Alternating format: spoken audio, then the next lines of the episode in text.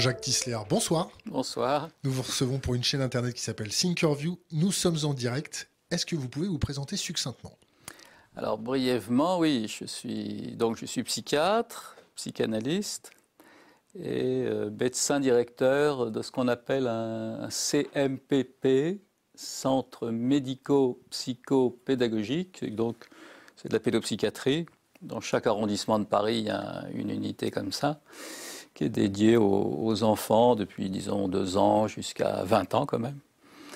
Et euh, à l'intérieur de, cette activité euh, de soutien aux, enfants, aux jeunes, aux adolescents, on a développé depuis euh, une dizaine d'années, je crois que c'est pour ça que vous m'invitez, un, accueil spécifique pour les réfugiés demandeurs d'asile. voilà. On vous a invité pas que pour ça, mais c'est surtout un sujet qui nous tient à cœur. Surtout à propos de ça. oui, surtout. C'est, Mais nous, on a une activité plus vaste, évidemment, que, que la seule. Mais bon, ça nous a pris un, non seulement du temps, mais en plus, ça nous a donné une âme un peu autre, effectivement, depuis. Pourquoi vous dites âme? Bah, ça nous a, si je puis dire, en, prenant un, un, ça nous a amé en quelque sorte. C'est-à-dire, ça nous a, ça nous a, parce que ça nous a. On peut pas, on peut pas s'occuper des enfants et des, parents euh, quand, quand il y a encore des parents, euh, parce que bon, on peut pas s'occuper de, de, cette clinique de l'exil et de la demande d'asile sans, sans être remué soi-même très profondément moi, moi j'ai 68 ans, là, comme je vous disais, donc j'ai un peu d'expérience quand même, euh, des choses parfois lourdes, mais ce genre, ce genre de clinique, ce genre de rencontre, ça nous a bousculé. C'est combien d'études psychiatre Alors, psychiatrie, il faut faire 7 ans de médecine générale, plus 4 ans derrière. Vous venez de dire, euh, j'ai une certaine expérience. Est-ce que cette expérience vous anesthésie? C'est une belle question. Ça, pourrait, ça pourrait dans certains cas. Euh, oui, on peut, prendre, on peut prendre des habitudes, des stéréotypes, des façons de penser. Oui, ça peut, ça peut. Et moi, j'ai la chance, j'ai la chance de partager mon temps, euh, comme je suis psychanalyste en cabinet privé. Bon, mais euh, en institution, on a une équipe faut bien gagner sa vie, c'est ça? Euh, Non, pas que. En équipe, en équipe, on, est bousculé par les collègues, par les jeunes collègues. On reçoit des stagiaires, des étudiants, vous voyez. Donc on n'a on pas le temps de sédimenter trop. C'est-à-dire Donc on, a décidé de vous, faire venir pour aborder ce sujet des, mhm. séquelles psychologiques et, psychiatriques chez, chez, le réfugié, chez le mhm. gamin, chez, mhm. chez, chez, les gens qui sont dans la rue mais aussi sur la société, votre regard sur la société, comment ça se passe, comment vous percevez les choses, comment les gens, euh, nos politiques ou pas nos politiques, nos journalistes ou pas nos journalistes s'expriment, qui prend le contrôle de la dialectique, qui utilise quel type de sémantique pour aller où, vers qui, vers quoi. À l'heure actuelle, c'est la guerre avec euh, la Russie, euh, l'Ukraine est en guerre, la Russie est en guerre, l'Europe est en guerre, malgré toute la rhétorique du fait que nous ne sommes pas en guerre pour l'instant, mais mmh ça y ressemble quand même beaucoup. Comment vous, en tant que Toubib, en tant que psychiatre, en tant que psychanalyste, vous percevez le climat ambiant? Comment vous percevez la communication autour des violences, autour des migrants, des violences autour de la guerre? Allez-y, vous avez carte blanche. Bah, je dirais dans un premier. Excusez-moi, on va aussi parler des séquelles du Covid, du confinement, de comment ça se passe et tout bah, ça. On peut élargir comme vous souhaitez, bien sûr, oui. Non, je dirais que la période elle-même euh, qu'on traverse là, euh, qui a commencé par le Covid effectivement, mais qui s'est vu greffer, euh, il s'est vu greffer ces questions de guerre. Au passage, et c'est énorme pour les enfants, les jeunes, tout le désordre climatique annoncé. alors ça, ça pèse, ça pèse terriblement sur la jeune génération. Et, euh, je dirais de manière la continue, ces questions de migration tellement polémiquées et, qui néanmoins vont pas cesser évidemment de se produire. La solastalgie, c'est ça? On peut dire. Hmm.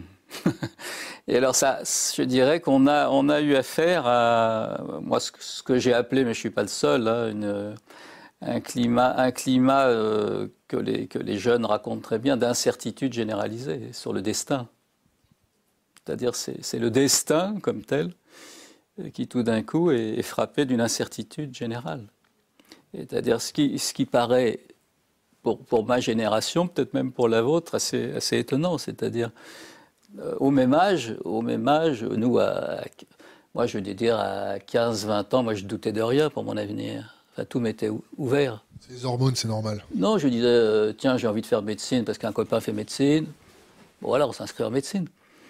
Et puis ensuite, la médecine, c'est un beau métier, on pourra faire un peu ce qu'on veut. Et maintenant, euh, dans, cette classe d'âge, euh, alors surtout chez l'adolescence, hein, il y a une espèce d'incertitude, d'angoisse généralisée du destin. Que va être le destin? Donc là, vous avez raison, il, il faut faire presque un diagnostic psychopathologique. Il y, a, une souffrance induite et redoublée euh, parce que les jeunes apprennent des guerres aux frontières, de ceci, de cela des questions qu'on appelle maintenant éco-anxiété liées à la question climatique. Est-ce que c'est eux qui vont le payer? Nous, bon, en partie, mais ça va être pour les suites.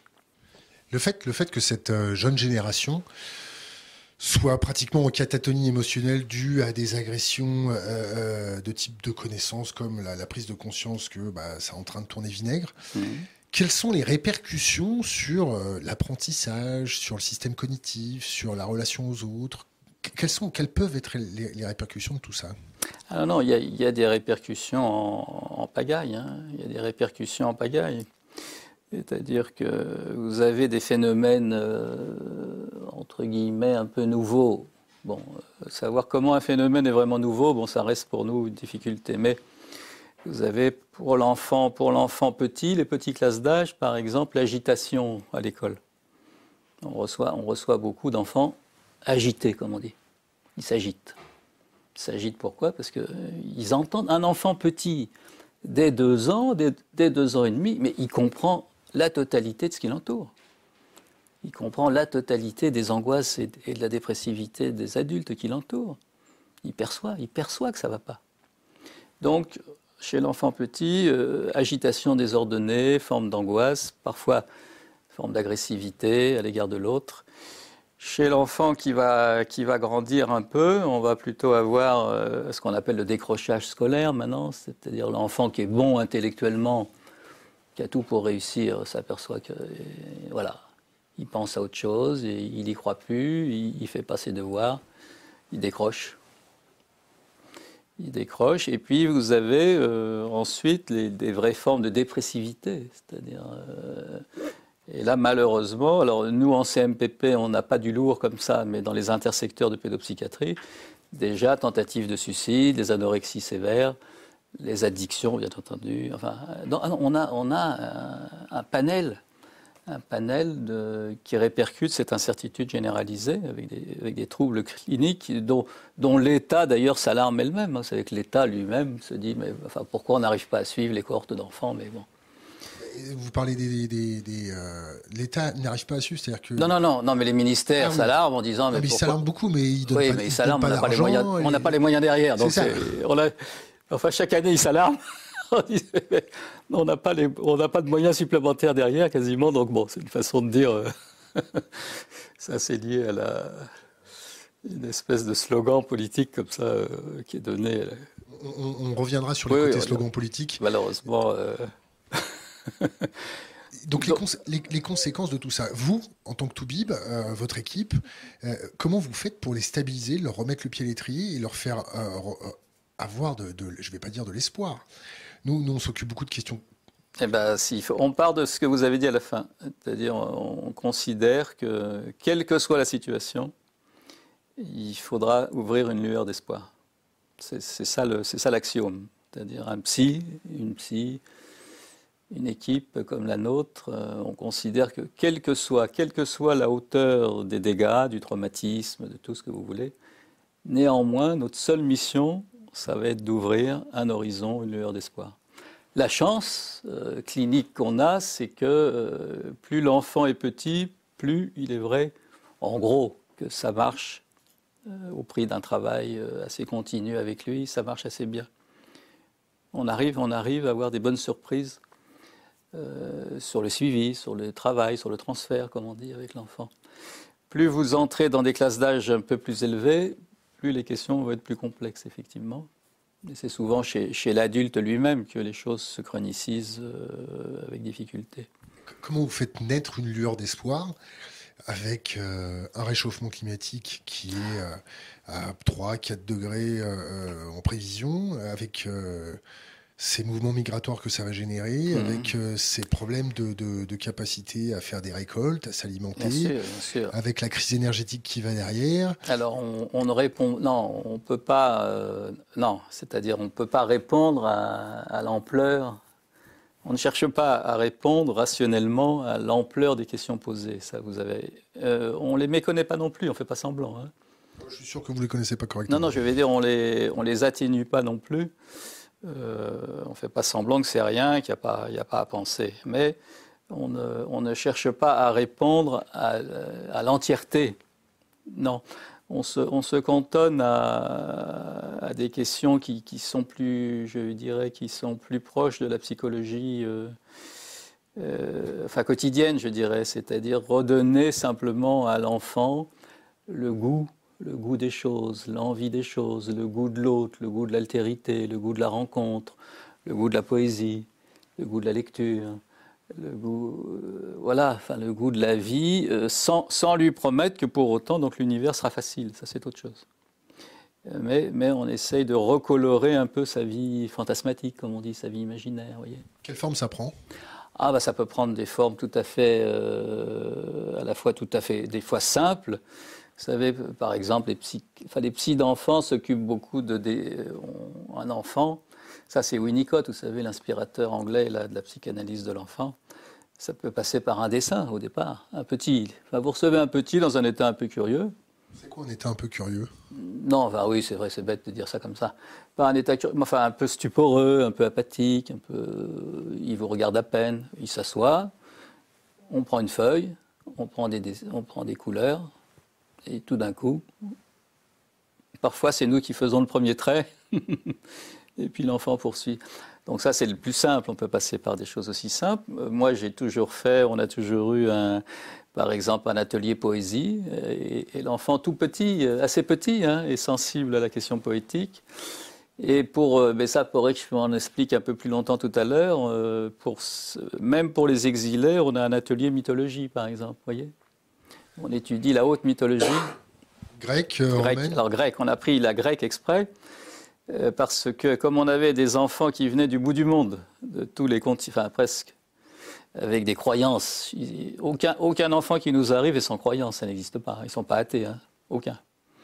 Tous des croyances, des grandes spiritualités. Donc on s'est dit comment, euh, comment on peut les voir ensemble. Ça ne va pas être, on va pas parler de la Bible.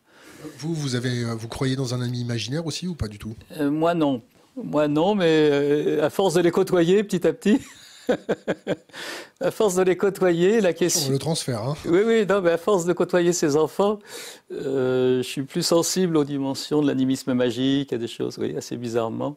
C'est-à-dire, avant, je considérais que bon, c'est vrai qu'on est, nous, dans, une grande rationalité euh, en, Europe, et tout le reste ne nous intéresse pas. Je dois dire qu'à force de, voir des enfants qui trouvent des, sources vives comme ça dans tous ces imaginaires collectifs, il se peut. Il se peut que moi-même, je sois plus tempéré sur des questions comme ça. C'est une, une, façon de, de se préserver, d'avoir un ami imaginaire. Ah oui, je crois que c'est vraiment une moi, j'ai vu même, des, petits Français, entre guillemets, là, qui allaient à l'église pendant le Covid. Ils n'étaient pas croyants. C'est-à-dire, ils allaient, ils allaient chercher une protection, simplement. Ils savaient que, leurs parents ne pouvaient pas se protéger, ni les protéger. Et bizarrement, on voyait des petits mômes aller, euh, à l'église du coin, peut-être pour prier, on ne sait même pas. Mais vous voyez, donc ça revient comme ça, c'est... Et donc on a, on a ça, oui, alors tous les enfants qui nous viennent du bout du monde, ils ont, ils ont des imaginaires très forts comme ça. Une forme d'animisme magique euh, qui pour leur, pour leur peuple c'est normal. Vous pratiquez la psychiatrie soviétique, euh, c'est-à-dire avec euh, des grosses ordonnances de cacheton ou des choses comme ça Alors nous, nous justement non. Nous justement non, on se fait, on se fait une fierté, on prescrit très très rarement très rarement. Alors ça, ça au passage, ça c'est malheureusement une maladie moderne en, pédopsychiatrie. Hein. À mon, à mon époque de formation, on ne donnait jamais de psychotrope à l'enfant, ça n'existait pas, c'était interdit. Parce qu'on ne sait pas ce que devient sur un cerveau qui continue à se développer. Enfin, les produits qu'on donne aux adultes, on ne sait pas. Personne ne sait encore maintenant. Et puis, ça permet de prendre des vacances aux Maldives après derrière. Hein. Oui, oui. Et alors du coup, du coup, alors ça c'est malheureusement, euh, on peut le dire, je pense, euh, sans, sans, se faire trop critiquer, euh, c'est venu des États-Unis. C'est-à-dire les États-Unis, la psychiatrie américaine par côté était très pharmacologue. De ritaline et Voilà, donc la ritaline d'un côté, même les antidépresseurs, les neuroleptiques sont venus s'associer à la pédopsychiatrie, ce qui, ce qui, je vous dis, a quelques il y a quelque temps était presque interdit, ça, n'existait pas. Alors maintenant, c'est devenu normal. Alors nous, nous dans le service où, où, je, vis, euh, on ne fait pas, ou à peine, ou, très rarement. C'est très intéressant le fait que vous, vous ayez dit où je vis. C'est vrai. Bah, vous savez comment j'appelle ça euh, enfin, on, euh, on, appelle ça notre cabane, l'unité où on est là. On a dit qu'on lui a donné ce nom, une cabane. C'est là où on se protège C'est là où, comme en montagne, quand vous trouvez un, quand vous êtes perdu dans la neige un jour, par chance, si vous tombez sur un, petit refuge, une cabane, bah vous êtes sauvé. Sinon, éventuellement, bah non. Vous, votre perception de la situation actuelle, vous avez de l'espoir pour la. Vous voulez dire de la, la situation générale? Oui, la situation générale. En tant que psy, quand vous voyez par exemple. Euh, nos politiques s'exprimer. Euh, on reviendra sur les sujets de Ritaline euh, mmh. juste avant. Mmh. Euh, quand vous voyez nos politiques s'exprimer, quand vous voyez la guerre débarquer, quand vous voyez les, les, gens s'invectiver sur les, les, plateaux télé, quand vous voyez les diplomates s'invectiver, vous vous dites qu'est-ce que c'est que cette bande Je vais, je vais être vulgaire si vous me permettez, docteur. Qu'est-ce que c'est que cette bande de cons avec trois neurones utilisant uniquement le côté reptilien de leur cerveau Où vous vous dites qu'est-ce que vous dites d'ailleurs? Non, non, non. Moi, c'est vrai que j'ai un peu une lecture un peu, un peu pessimiste de l'évolution du dialogue social, politique, euh, qui n'est pas, qui à mon sens est loin d'être à hauteur des enjeux euh, qui, qui, sont très très hauts, très complexes. Et ça fait déjà quelques ça fait déjà là, quelques années que j'ai trouvé que mais je ne suis pas le seul, que le, que le propos général s'était beaucoup affaissé. Euh, et que pour répondre aux, défis des réalités là, qui nous viennent, il faudrait se mettre un peu tranquillement à réfléchir en commun, avant, que de, avant que de se heurter. Et puis, il y, a un point clinique qui, me taraude depuis déjà quelques années, c'est, ce, c'est ce qu'on appelle en psychiatrie l'anesthésie affective, hein, qui d'habitude était accordée à la mélancolie. C'est-à-dire ne, ne, plus être affecté par ce qu'on voit par l'autre. Et ça, ça m'est venu, euh, ça m'est venu il y a déjà quelques années. Hein, ça m'est venu il y a quelques années, euh, parce que quand j'étais, enfin plus jeune, quand vous vous promeniez le soir dans Paris, il y avait des gens dans la rue, mais euh, ces gens étaient, étaient pris. Il y avait des navettes de la police, de la préfecture, qui venaient les chercher, qui leur proposaient, la plupart acceptaient d'être. Ils allaient dans les hôpitaux publics, euh, ils étaient lavés, on leur donnait un petit sandwich, ils restaient la nuit, ils repartaient le matin. À la maison de Nanterre, à Nanterre, ils en prenaient beaucoup. Bon, vous voyez, il y avait, donc un, regard social sur, ce qui se passait enfin, devant nos yeux. On ne laissait pas, en principe, en pleine rue, en plein hiver, comme ça, des gens ou des familles comme moi. Et puis un jour, là, comme vous avez observé, il suffit de se promener dans Paris. À tous les coins de rue, vous avez des, on se dit, enfin. Et alors je me suis aperçu que euh, sur nous-mêmes, au bout d'un temps, on, ne les voyait même plus. C'est-à-dire, il y avait quelque chose, vous voyez, d'une perte de la vision mentale, euh, une perte du tragique. On a perdu cette relation. Alors ça, ça m'a beaucoup affecté, et je dois dire, ça m'est revenu par, les, par des amis psy qui venaient de l'étranger. Vous savez que nous, on fait des colloques internationaux de temps en temps. Ils sont d'ailleurs chiants à mourir quand c'est retransmis Alors, dans, dans, beaucoup de cas, c'est pas terrible, mais à l'occasion, ça peut être animé. Mais j'avais des amis que j'aime beaucoup parce qu'ils vivent des choses aussi difficiles, les collègues du Brésil, par exemple, hein, qui venaient, bon, les Brésiliens. Et c'est, alors, eux, ils, adoraient se balader la nuit dans Paris parce qu'ils ne pouvaient pas le faire au Brésil, c'était trop dangereux. Mais ils me disaient un jour, ils m'ont dit Mais Jean-Jacques, mais tu as vu ce qui se passe dans Paris? J'ai dit Mais quoi? Mais tu vois pas? Comment c'est possible en France? Du coup, ça m'a fait, je me suis dit, mais c'est vrai qu'on s'habitue au pire. On est habitué au pire. Et après, ça a été, euh, encore maintenant d'ailleurs, même les enfants petits, hein, vous savez, il y a des enfants petits. Nous, on suit parfois des familles exilées, mais ils ne sont pas relogés par le SAMU social, ils n'ont pas d'hôtel, ils n'ont rien. Ils sont en pleine rue avec des petits.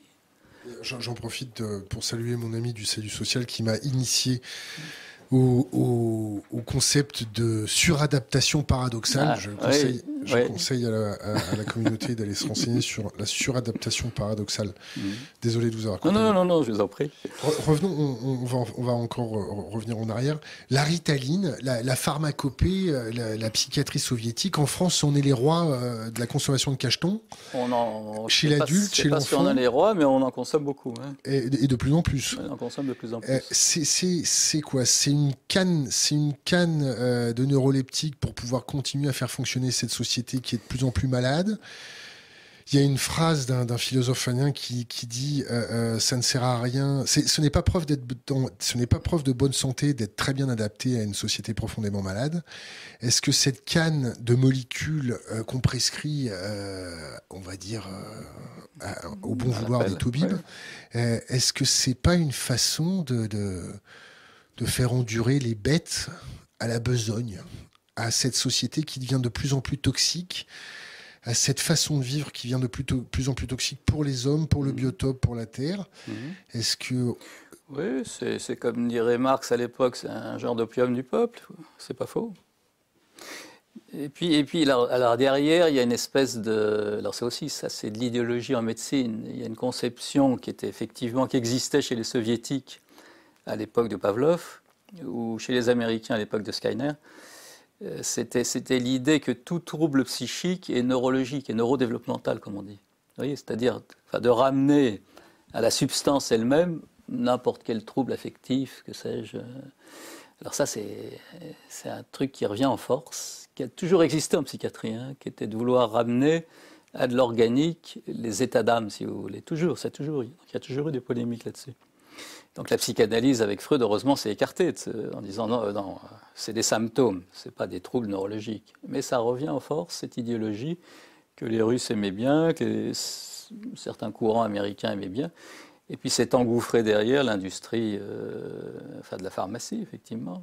C'est-à-dire euh, engouffré derrière. Donc la ritaline, c'est un cas paroxystique. C'est-à-dire qu'aux États-Unis, il y a même des procès maintenant à rebours c'est-à-dire, euh, il y a eu tellement de prescriptions de masse que les familles, au bout de dix ans, euh, accusent, accusent de mauvais Bon, bon, évidemment, enfin, tout se retourne au bout d'un temps, mais. Donc, il y a, cette, idée euh, de couvrir les, troubles de l'attention, comme on dit, donc l'agitation de l'enfant par de la pharmacopée. Une fois qu'on a commencé, il faut que ça dure longtemps en plus. Hein. c'est des années hein, de prescription. On ne sait pas quand s'arrêter, forcément. Donc, c'est beaucoup de dépenses, beaucoup d'argent, beaucoup de pharmacie.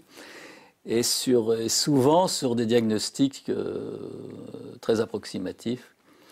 Moi, je dois dire, vous voyez, j'ai quand même plus de 20 ans d'exercice où je suis dans mon unité, dans ma cabane, là. Et des, donc, on a, on a reconduit. Certains enfants étaient arrivés avec des ordonnances de Ritaline. Donc, comme le bras euh, Non, pas trop, mais on ne les a pas arrêtés. On a dit, bon, D'autres collègues ont pris la responsabilité de le faire, on va voir. Sur le nombre, pas beaucoup. Hein, euh, sur le nombre, très peu. Mais bon. Et tel ou tel. Alors, euh, moi, j'ai toujours gardé en mémoire. J'avais un, enfant comme ça qui était content d'avoir ce traitement. Un beau jour, enfin le temps passe, vous savez, un an, deux ans, il est toujours sous traitement. Comment les Américains appellent la ritaline C'est la molécule de l'obéissance, c'est ça? Oui, oui, sûrement, oui, c'est ça. Alors, on ne met pas toutes les molécules dans le même sac. Il y a des trucs qui sont nécessaires, il y a des trucs il y en a, Il y en a qui sont plus ou moins nécessaires, bien entendu, d'autres. Et alors, un jour, cet enfant, il, me, il, me regarde les yeux dans les yeux, il me dit euh, Oui, quand même, docteur, c'est normal qu'on parle jamais de mon père? Et alors, je commence à trembler un peu. Je lui dis Mais pourquoi et tout d'un coup, je me suis aperçu que, enfin, trou de mémoire moi-même, je regarde, son père s'était suicidé quand il était plus petit. Alors je lui dis, euh, non, tu as raison, va falloir qu'on en parle. Bref, cet enfant qui était dit agité inattentif à tout, avait sorti une des grandes questions qu'il taraudait depuis toujours.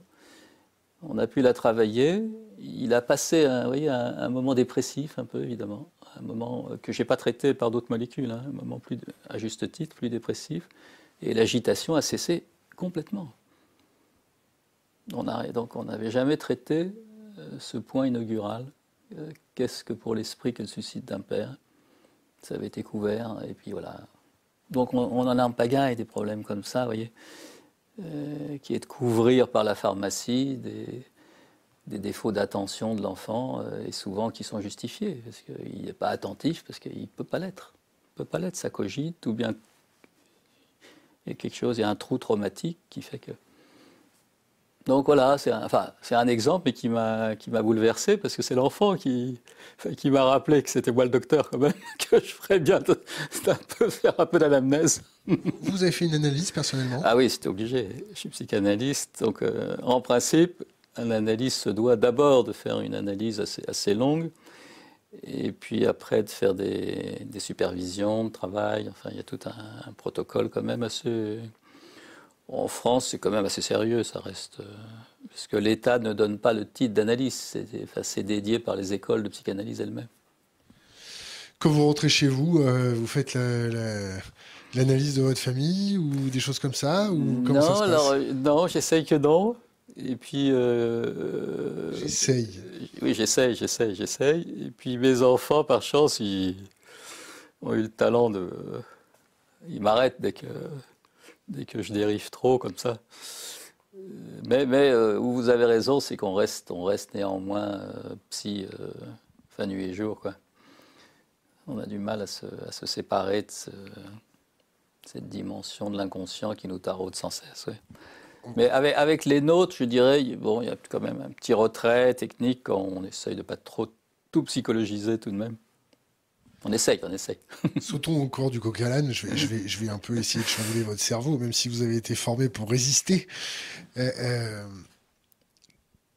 comment vous percevez la, mythomanie chronique des différents euh, porte-parole de différents gouvernements mmh.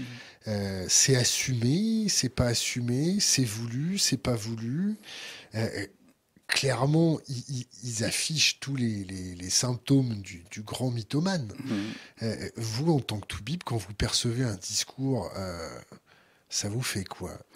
Non, ben, on perçoit nous tout de suite qu'il y a une faiblesse du discours. Euh, effectivement, on est quand même habitué à des discours assez discursifs, dialectiques, un peu, un peu pensés, voire, disputés au sens classique. C'est-à-dire un, peu, un peu comme les rabbins, enfin classiquement, où il y en avait toujours un qui dit comme si, puis ah mais non, puis c'est le débat qui fait le. Et là, et là, effectivement, là, vous avez raison. C'est-à-dire toutes ces affirmations euh, en pagaille, euh, euh, enfin mégalomaniaque, là, il y a une faiblesse épistémologique inouïe, qui est évidente. Alors, depuis quand exactement? Ça s'est aggravé, à mon avis, encore, oui, effectivement. Ça s'est aggravé. Il y avait peut-être une époque qui était plus. Bon, on a eu quand même des dirigeants intellectuellement assez dégourdis. Lesquels? Non, moi je pensais, parce que j'étais militant à l'époque, je pensais à Rocard ou des gens comme ça. Bon, de gauche Oui, voilà, bon, il y avait quand même. Il y avait quand même des discours qui se tenaient, même parfois assez complexes. Je me rappelle que Rocard était perçu comme quelqu'un qui n'était pas toujours facile à suivre parce qu'il était un peu théorique. Enfin bon, il y avait une pensée, il y avait une pensée, puis d'autres probablement. Euh, mais là, mais là vous avez, d'un point de vue psy, souvent, on est même étonné de que c'est pas des discours, c'est quasi, il n'y a pas de, il a pas discursivité. C'est-à-dire, se heurte à justement. Quelles peuvent être les séquelles sur la population de ça? C'est déjà en cours. Hein. Je crois que ça crée, ça crée ce dont tout le monde, euh, voilà, ce qui est sous nos yeux. Ça crée, ça crée du, ça crée de la ça crée du désespoir par côté. Euh, on avait vécu à l'époque. Euh, à l'époque des Gilets jaunes, il y avait, c'était symptomatique, c'est-à-dire on crée, on crée chez les gens les moins, les moins protégés du désespoir. Après, on s'étonne qu'ils, à leur façon, évidemment. Bon, et là, on l'a, sous nos yeux à nouveau, euh, autrement. Et ça, ça crée. Alors, le problème en clinique, c'est connu. Hein. Pour éviter de vous déprimer, là, vous devenez un peu combatif, effectivement. C'est-à-dire, c'est, l'agressivité combative qui, qui supplée à la mélancolisation. Donc il ne faut pas s'étonner que quelqu'un ait envie de... Enfin, si je peux dire, on ne va pas faire les... on ne va pas dire qu'il faut donner des coups forcément, mais c'est connu en, clinique, ça. Hein. En clinique, la défense, la défense un peu sténique vient suppléer à, l'effondrement dépressif. Bon, voilà, et donc on, l'observe là socialement, forcément. Sur le, je dirais, c'est pas tant la. Bon, donc il y a la police, mais ça, la police, ça fait longtemps qu'il y a des problèmes de maintien de l'ordre euh, qui ont été analysés depuis 68, là, qui posent des problèmes techniques. Hein. bon, on le sait. Les violences policières, vous les analysez comment? Pardon? Les violences policières, vous les analysez comment? Je crois, je crois qu'ils sont mal formés. Moi, je dirais, moi, je dirais d'abord ça, parce que qui est de la police, qui est des militaires, qui est des gendarmes, évidemment, un, pays. Mais euh, le problème, c'est que ça nécessite des formations euh, très spécifiques. Je veux dire, euh, de résister au stress, de résister à tout ça? De résister, puis qu'il y a quand même une limite, une limite dans la transgression qui théoriquement ne peut pas être franchie sans ordre strict. Et je crois, moi je pense qu'ils sont, ils sont sous-formés, euh, en quelque Ils sont en souffrance aussi, peut-être. Hein ils sont en souffrance. Ils sont peut-être en souffrance parce qu'ils sont, effectivement, du coup, ils sont mal aimés, évidemment. Il y a une souffrance, euh, et puis. Euh, mais, mais, je dirais, bon, ça c'est une chose, mais je pense que ce qu'il fait le plus violent, c'est ce que vous soulignez, c'est qu'il n'y ait pas de, de discours social cohérent. C'est ça qui fait souffrir. C'est ça qui fait qu'une donc on le voit, on le voit, je sais pas là, on, l'a vu pour la polémique là sur l'eau euh, et, les agriculteurs. Je veux dire, on peut pas, on peut pas expliquer ça en cinq minutes à la va-vite qu'il faut le faire, il faut le faire. Enfin, je veux dire, un truc qui va pas parce qu'il n'y a pas, il a pas au sens plein de discours. Donc vous vous heurtez à quelque chose qui qui fait désespoir, je crois. Et dans le, pire des cas, quand vous êtes désespéré, vous faites une connerie euh, sur vous-même. Et sinon, bah, vous, vous, en prenez à l'autre, effectivement. C'est une défense, une défense habituelle. Hein. En psychopathologie, c'est connu. Est-ce que, est que euh, je ne sais pas s'il y a un conseil supérieur des psys, est-ce que les psys ont essayé d'expliquer aux politiques que euh, c'était pas comme ça qu'il fallait s'adresser aux populations, qu'ils allaient créer plus de séquelles à long terme, à moyen terme, et que vu les fondamentaux euh, qui poussent euh, et que les trajectoires nous allons quand même un peu vers le mur, euh, ça allait être compliqué de pouvoir s'adresser à sa population sans, sans, sans avoir à curer toutes les, les, les, murs qu'on a créés dans leur mmh. tête. est-ce, que, est-ce que les psys... Non, ils ne sont, pas, ils sont pas sollicités là-dessus. Est-ce qu'ils s'automissionnent en, en, allant voir les politiques en disant écoutez, euh, nous on est des professionnels du dialogue, euh, euh, vous êtes en train de faire de la merde, vous êtes en train de créer des monstres mmh. parce que vous ne voulez pas assumer mmh. Est-ce que. Oui, je crois pas qu'il n'y a, pas de, a pas de lieu, voyez, de, a pas de lieu de cohabitation des, entre, entre, notre profession, je dirais au sens large, et le politique, je ne pense pas. C'est-à-dire, le, politique, souvent, euh, c'est comme on disait pour les. Ils s'alarment tout d'un coup qu'il y ait toute une classe d'âge qui soit en, déshérence, et ils disent Mais comment ça se fait que les psys n'arrivent pas à tous les voir? C'est tout. Donc, ils, nous posent des questions complètement euh, éhontées, et dont on prévient, euh, par exemple, le manque de psychiatres, mais ça fait dix ans qu'on en prévient. Donc, donc c'est même pas Macron, hein, c'est connu depuis. On sait bien que ça s'aggrave et que ça va s'aggraver, parce que pour former un psychiatre, comme je vous disais, il faut 11 ans. Donc c'est pas le jour où on s'en aperçoit qu'on peut résoudre le problème.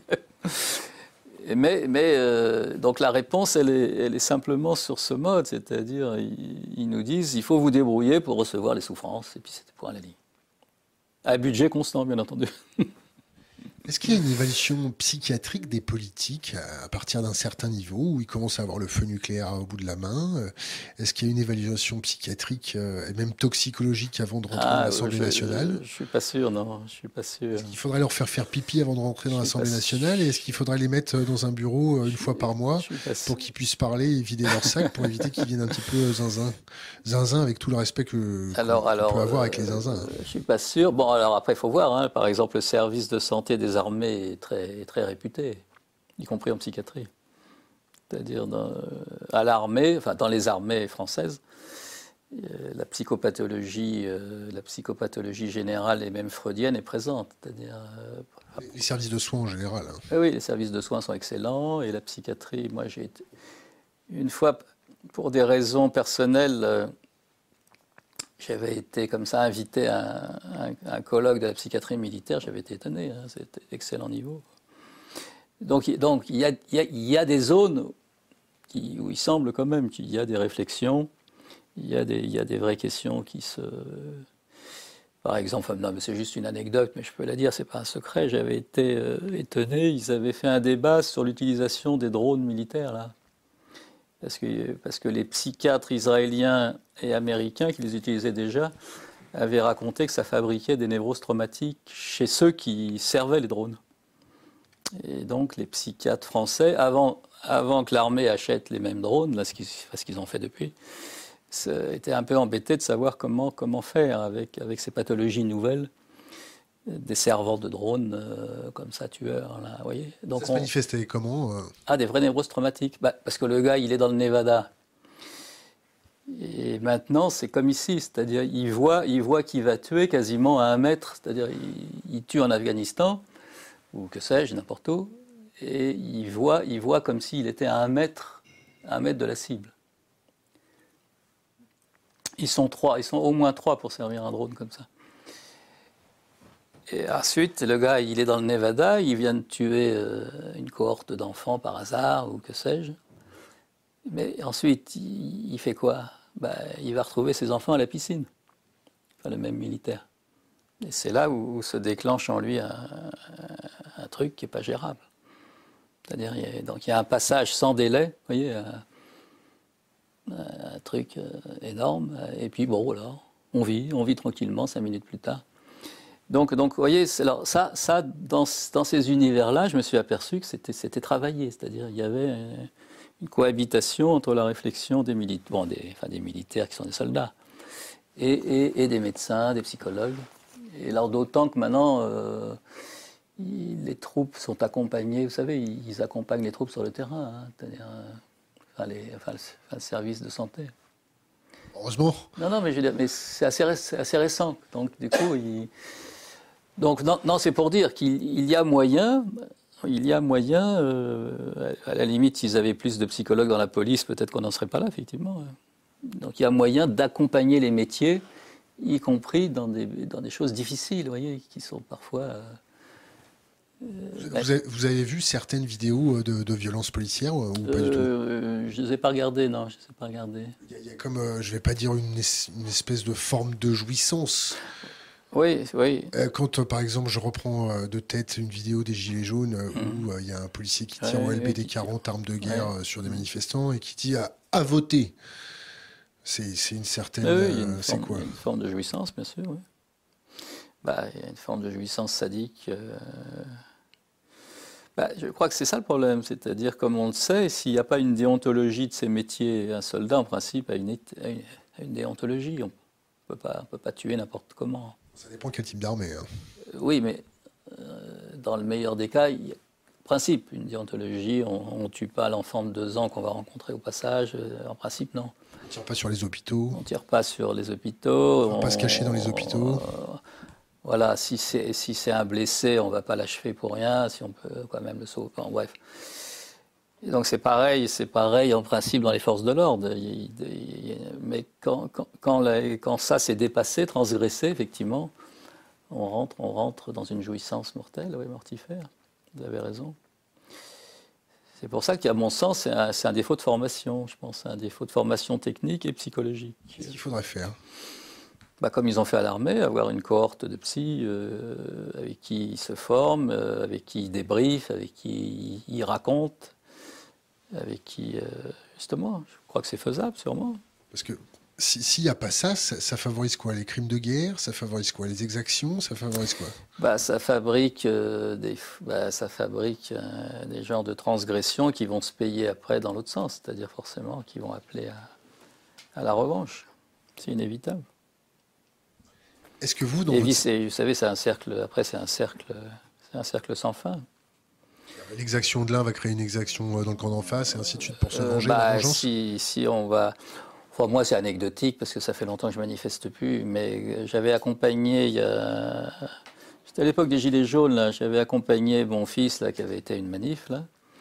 Mais la présence physique, euh, moi qui avais fait beaucoup de manifs quand j'étais jeune, mais j'avais été étonné de la présence technique de la police, euh, presque à, vous voyez, c'est-à-dire un agacement continu. Il fabrique, il fabrique de l'agacement. Donc ça, ça c'est un choix, ça c'est un choix technique. C'est une doctrine. C'est une doctrine, c'est une doctrine de maintien de l'ordre, ça. C'est-à-dire, euh, il y a, y a, une façon d'encadrer et de protéger, et il y a une façon de coller euh, qui va faire problème immédiatement. et, moi-même, physiquement, je l'ai vécu, c'est-à-dire, on, on, était emmerdé sans cesse. Il y avait un truc, un truc qui n'allait pas.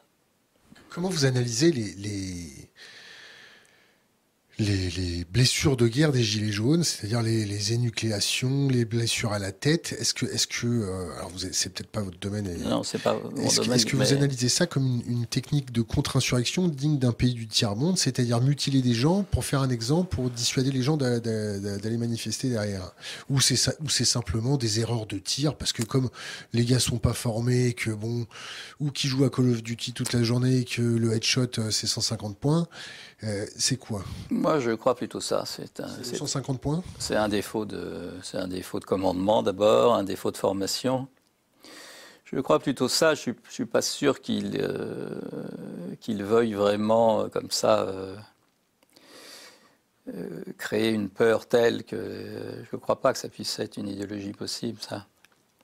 En plus, ça n'a jamais marché dans l'histoire euh, de. Euh, enfin, si, dans des pays complètement totalitaires. Et encore, on voit bien que même dans des pays très totalitaires, au bout d'un temps, ça craque, ça craque néanmoins. Donc, c'est pas. Donc, c'est peine perdue. Non, moi, je crois que c'est des défauts, euh, il me semble, des défauts de formation, des défauts de déontologie, des défauts d'encadrement psychologique, sûrement. Alors, parce que par exemple, là, je parlais des militaires, mais je sais que dans la police, c'est assez récent qu'il y ait des psychologues qui viennent à composer. Ils n'étaient pas habitués. Alors pour la gendarmerie, je ne saurais pas dire. On, ressaute du coq à l'âne. Oui. Euh, les réseaux sociaux. Oui. Euh, toutes ces plateformes où les gamins peuvent interagir, euh, le porno, euh, l'ultra-violence. Euh, euh, maintenant, les gamins peuvent tomber ah sur des, images de guerre, sur bah, même, même, même les blessures qu'il y a eu sur les, sur les gilets jaunes. Le, gars, il perd son œil parce qu'il se prend, il se prend un 40 sur la tête. Qu'est-ce que ça crée? Ça crée, ça crée des, gamins qui sont totalement imperméables. Ça crée des gamins, ça peut varier. Est-ce que, est-ce que ça, il y a un mimétisme après ou ça change leur grille de lecture? Comment ça se passe? Non, non, ça, il faut être attentif. Non, ça, vous avez raison. Ça a été souligné. Euh, par des collègues plus, plus spécialisés dans des phénomènes d'addiction visuelle comme ça, ça, ça, ça crée quand même une, ça, touche techniquement à, ce qu'on appelle, nous, la constitution des zones fantasmatiques de l'existence. C'est-à-dire qu'on a tous en nous des scénettes fantasmatiques euh, qui peuvent être euh, agressives par côté, euh, érotiques par l'autre, sexualisées. Qui, nous, qui nous accompagne, euh, puis un peu plus jeunes, à l'âge adulte, et qui forge notre entrée dans le rapport à l'autre en général, avec l'humain en général, avec les amitiés, avec la sexualité humaine. Et donc l'influence, alors le problème est là, c'est-à-dire que la répétition de, scènes comme ça, crues, euh, trop, trop, trop répétées, trop répliquées, va euh, faire un, engramme un peu, un peu. Euh, alors ça ne veut pas dire que ça va fabriquer des monstres, vous voyez, systématiquement, c'est pas ça. Ça peut fabriquer, ça peut fabriquer, à mon avis, aussi bien l'inverse, c'est-à-dire une forme d'inhibition à l'entrée de l'âge adulte, c'est-à-dire ne pas savoir comment rentrer en contact avec l'autre, puisque on a engrammé que, que, des motifs de violence et de sadisme ou de sexualité violente, ou que sais-je. Euh, mais, mais, il est vrai, il, est vrai qu'il faut être attentif. Ça, ça, a des conséquences euh, techniques sur la, sur la fantasmatisation. Ça, c'est certain. C'est pour ça qu'on conseille, c'est-à-dire priver l'enfant maintenant des moyens modernes, il faut pas rêver, il est trop tard. C'est-à-dire euh, les enfants. mais les limiter techniquement, qu'il y ait un, accès en, en en heures et en, termes de temps euh, particulier, qui reste un temps pour la lecture, qui reste un temps pour autre chose, pour le jeu. Et, puis veiller, alors là je ne sais pas comment, comment on pourrait faire, mais veiller à ce qu'il n'y ait pas accès comme ça libre aux sites les plus cruels, parce qu'effectivement ça... Je dirais donc, euh, il ne faut pas se tromper complètement. Hein. Ça ne crée pas que de la monstruosité, ça peut créer une, une forme, une forme d'inhibition généralisée. C'est-à-dire, ah oui, c'est-à-dire quelqu'un qui, à l'âge adulte, va dire Moi, je ne sais même pas comment faire avec l'autre parce que j'ai peur de l'abîmer. Je ne sais pas comment faire. Donc, on a, on a parfois, nous, euh, moi, j'en ai reçu en cure des jeunes comme ça qui disaient Mais il faut que je réapprenne à, à me lier, tout simplement, à aimer. Je ne sais plus. Vous parliez d'addiction visuelle. C'est quoi une addiction visuelle? Oh bah c'est ça. Enfin maintenant on appelle addiction. Euh, bon c'est un peu la mode. Vous savez tout, tout est devenu un peu addicté maintenant. Euh, enfin, il y a les addictions classiques, alcool, drogue et maintenant qui sait beaucoup. Et puis donc les addictions comme ça, c'est-à-dire le temps, le temps visuellement passé. Et puis il y a les maintenant même ils parlent d'addiction sexuelle, c'est-à-dire les savez, ben, c'est lié au, groupe de sexualité sous drogue. Euh, ah, le chemsex. Oui, qui crée. Alors, moi, j'ai appris ça, euh, j'en avais pas eu dans, dans, ma clientèle, si je peux dire régulièrement. J'ai appris ça en me déplaçant auprès de collègues euh, à Nice, où j'avais été à un colloque. Là, il y a des, jeunes collègues qui m'ont raconté qu'ils avaient affaire à, à, des demandes comme ça, assez, assez complexes. C'est parce que c'est des jeunes qui, en groupe, ne peuvent avoir de sexualité qu'avec des drogues assez, assez, assez embêtantes. Quel type de drogue? Euh, bah, C'est des drogues de synthèse maintenant, c'est même pas des drogues classiques. Donc, donc on rentre, bon, c'est des, des, univers auxquels, auxquels les, effectivement, les praticiens comme, euh, sont attentifs euh, pour essayer d'avoir plutôt un, un, propos de prévention à l'égard des jeunes, qui soient eux-mêmes, c'est pas euh, bon, voilà, pour qu'il reste à peu près en bon état tout de même. comment votre, votre, corporation et votre spécialisation appréhendent l'intelligence artificielle? Est-ce que euh, euh, vous vous sentez menacé? Est-ce que vous pensez que l'intelligence artificielle va créer d'autres troubles? Est-ce que l'intelligence artificielle va pouvoir remplacer les psychiatres? Bah, non, bah, ce, qui est, ce qui est amusant, c'est que je crois, je qu'il faut prendre la mesure de. Il y a quand même un séisme avec l'intelligence artificielle.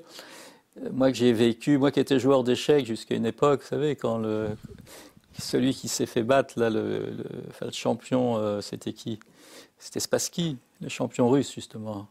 le grand champion russe des échecs, un jour se fait battre par l'ordinateur. On pensait que c'était impossible. Donc ça date de peut-être 10 ans, 15 ans. Et ce jour-là, euh, je me suis dit, euh, ah oui, là, c'est un séisme. C'est-à-dire, on n'a jamais pu penser qu'une machine, quand même, intelligente, entre guillemets, euh, Très entre guillemets. Oui, pouvait, pouvait quand même battre. Parce qu'un champion d'échecs, c'est pas rien. Hein. C'est des gars qui, non seulement ont la mémoire des coups, des parties, mais qui sont capables, au moment même, d'inventer une variante pour désarçonner l'adversaire. Et néanmoins, enfin, l'ordinateur l'a battu. Je crois, vous êtes sûr que c'était. Euh, je crois que c'était Spassky, oui. Le, je ne crois pas que c'était Fischer. Je, crois, que c'était Spassky. Je crois, je crois, que euh, la variante en question était due à un bug. Enfin, en tout cas, il y a un jour, un jour, l'ordinateur règle son compte. Euh, non, alors on, est rentré quand même. Bon, il faut être honnête, on est rentré depuis ce jour-là dans un, autre monde. Et là, maintenant, les gens se préoccupent beaucoup, comme il s'appelle, de, de l'ordinateur qu'on peut questionner. Euh, voilà, qu'on peut questionner et qui peut vous faire une thèse à votre place sur Aristote, si vous lui demandez. ChatGPT, oui. Voilà.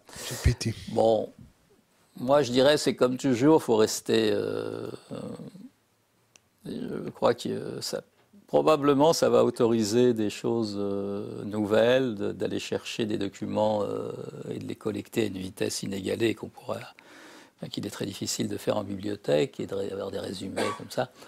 Est-ce que ça peut remplacer là complètement l'inventivité humaine? C'est moins sûr. on verra.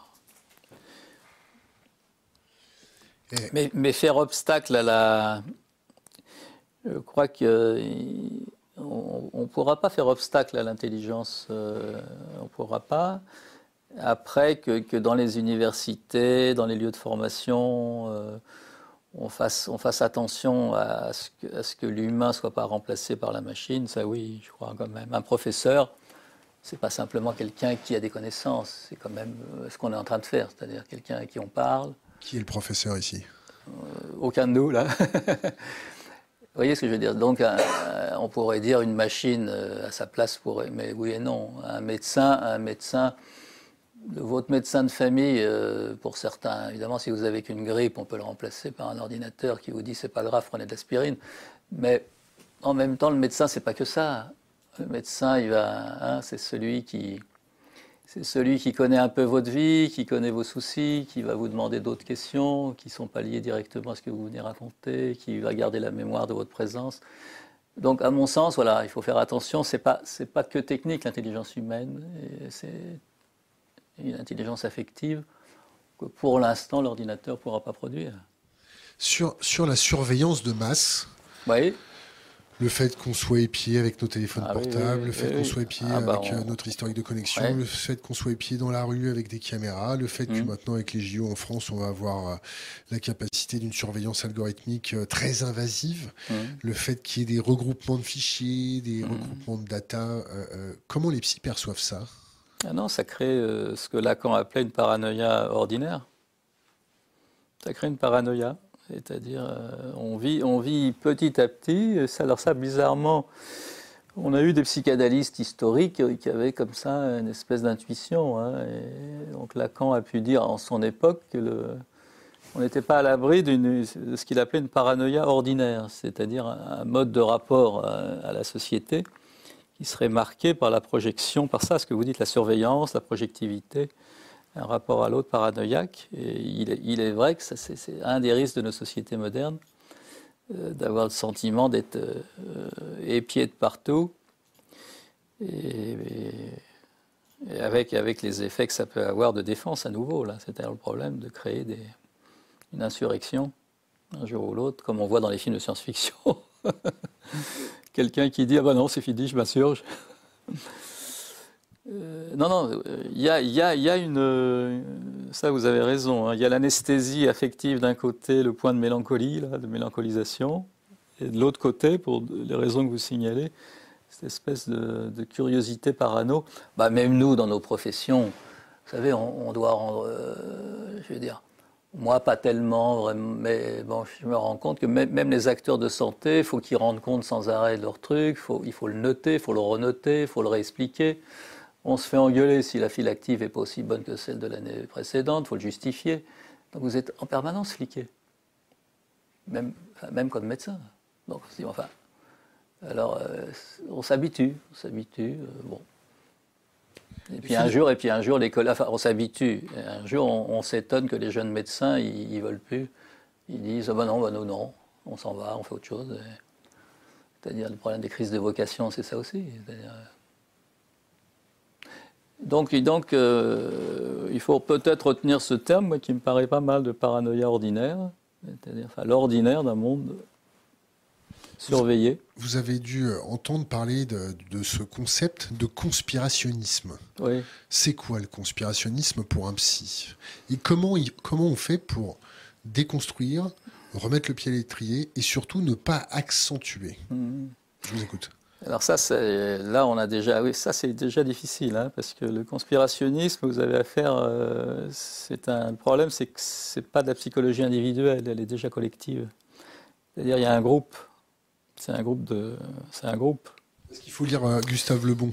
Euh, par exemple, déjà, oui. Pour le comprendre? Oui, pour comprendre. Et puis, il y a la psychologie des foules là, que Freud avait alors, c'est plus délicat à manier parce que justement, on croit parler euh, en tête à tête et en fait, vous parlez à un groupe qui, est solidaire par principe. Alors néanmoins, alors néanmoins, est-ce que ça peut se déconstruire? Enfin, en tout cas, il faut essayer. Il faut essayer, comme on l'a vécu euh, à l'époque du Covid, là où il se racontait, vous savez bien, tout et n'importe quoi. Il faut essayer par Côté du gouvernement ou côté... Euh... euh non, le gouvernement, il, à la limite, il, suivait ce que disait le, à tel ou tel moment. Le... Ils étaient quand même un peu en roue libre. Hein. Oui, oui, mais ils se sont embrouillés. Parce que là, là, ils sont tous en train de pleurer, les anti-vax, mais... choses, ainsi de suite. Mais quand, on peut comprendre aussi les anti-vax. Hum, bien sûr. Il faut, il faut d'abord essayer de comprendre. Bien sûr, exactement. Éviter de les juger. Exactement. Éviter de leur taper sur la tête. éviter de les insulter à longueur de journée. Bien sûr. Qu'est-ce qui se passe quand on insulte un, conspirationniste toute la journée? Les antivax, alors est-ce qu'ils n'étaient pas tous conspirationnistes Par exemple, moi j'ai vu en proximité des, des, gens, parfois même des soignants, des éducateurs, qui, qui viennent, de, par exemple ceux qui viennent de pays africains ils, sont, ils ont une espèce, ils n'ont pas le même rapport avec nous à, la survaccination, à des tas de trucs. C'est pas... Quelques petits scandales en Afrique aussi. oui, oui, non, je sais bien, mais je veux dire, c'est des, des, des, des, individus qui n'ont pas un rapport à la science comme ça, euh, à la rationalité comme la nôtre. Donc ça leur plaît jusqu'à un certain point d'être soumis à autant de. Euh, donc c'est pas par conspiration qu'ils se, ils se rétractent. Et parfois, ils trouvent dans des discours sociaux euh, comme ça, source à, alimenter leur. Mais non, non, moi j'ai vu même enfin, des gens très bien, par exemple des accompagnants de personnes âgées, des gens comme ça qui ne voulaient pas se vacciner, vous voyez. Euh, parce que, alors, évidemment, alors, le petit côté qu'on pouvait leur dire, c'est qu'il y avait leur vie, mais qui pouvait mettre en difficulté, en péril, la vie des, gens qu'ils étaient censés accompagner. Alors, des fois, ça jouait un peu. On leur disait, faites-le au moins pour l'autre, puisque sans essayer de les convaincre sur le. Cet argument, il était véridique ou pas hein? Le fait ça, peut, ça peut marcher. Moi, j'ai.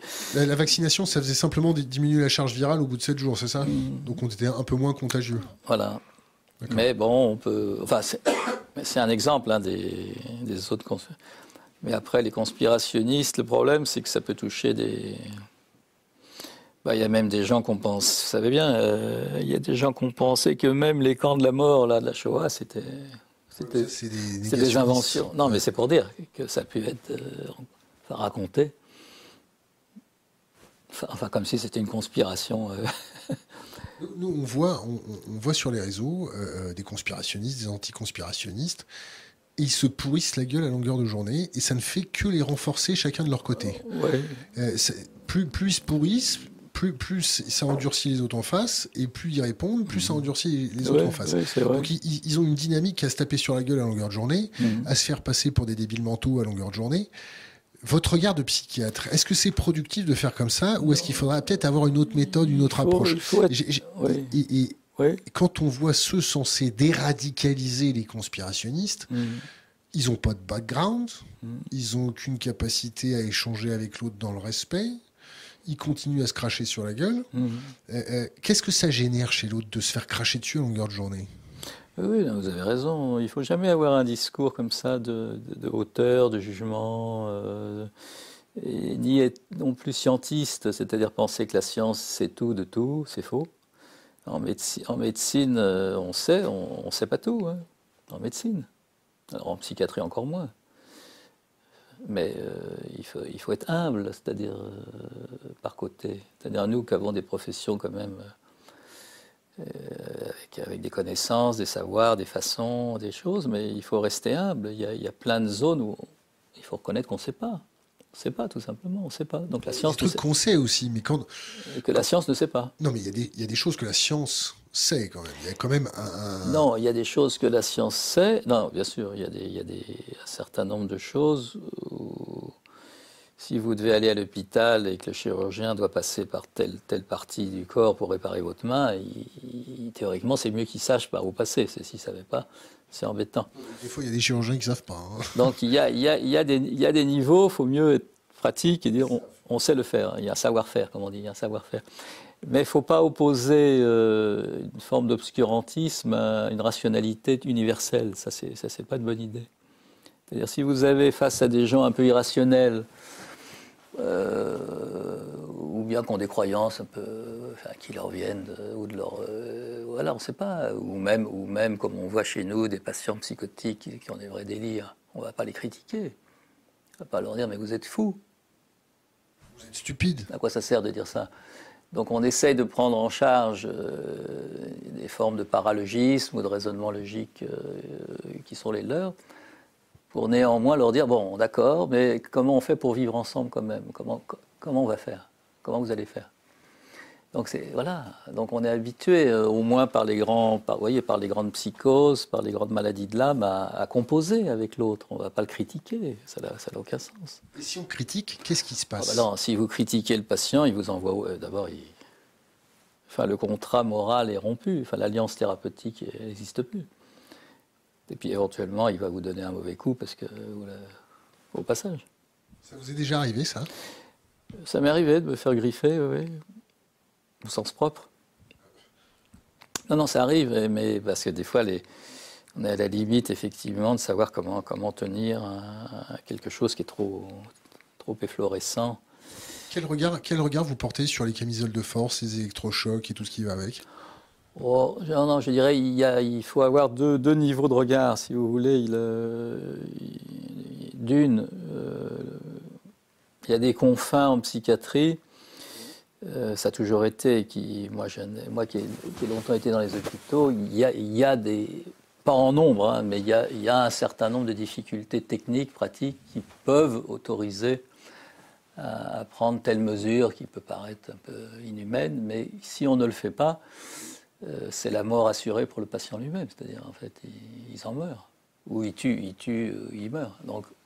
Donc, il y a une zone où justement la science n'a pas été au-delà de ses possibilités, on est obligé de contenir. Ça, peut arriver. Après, ce qui est très grave, c'est la généralisation de ces pratiques. Ça, c'est autre chose. Moi, quand j'étais dans, les grands hôpitaux, il y avait telle ou telle cellule, entre guillemets, fermée, telle ou telle chambre capitonnée. On était appelé en renfort la nuit pour faire des injections à tel patient un peu difficile, tel autre.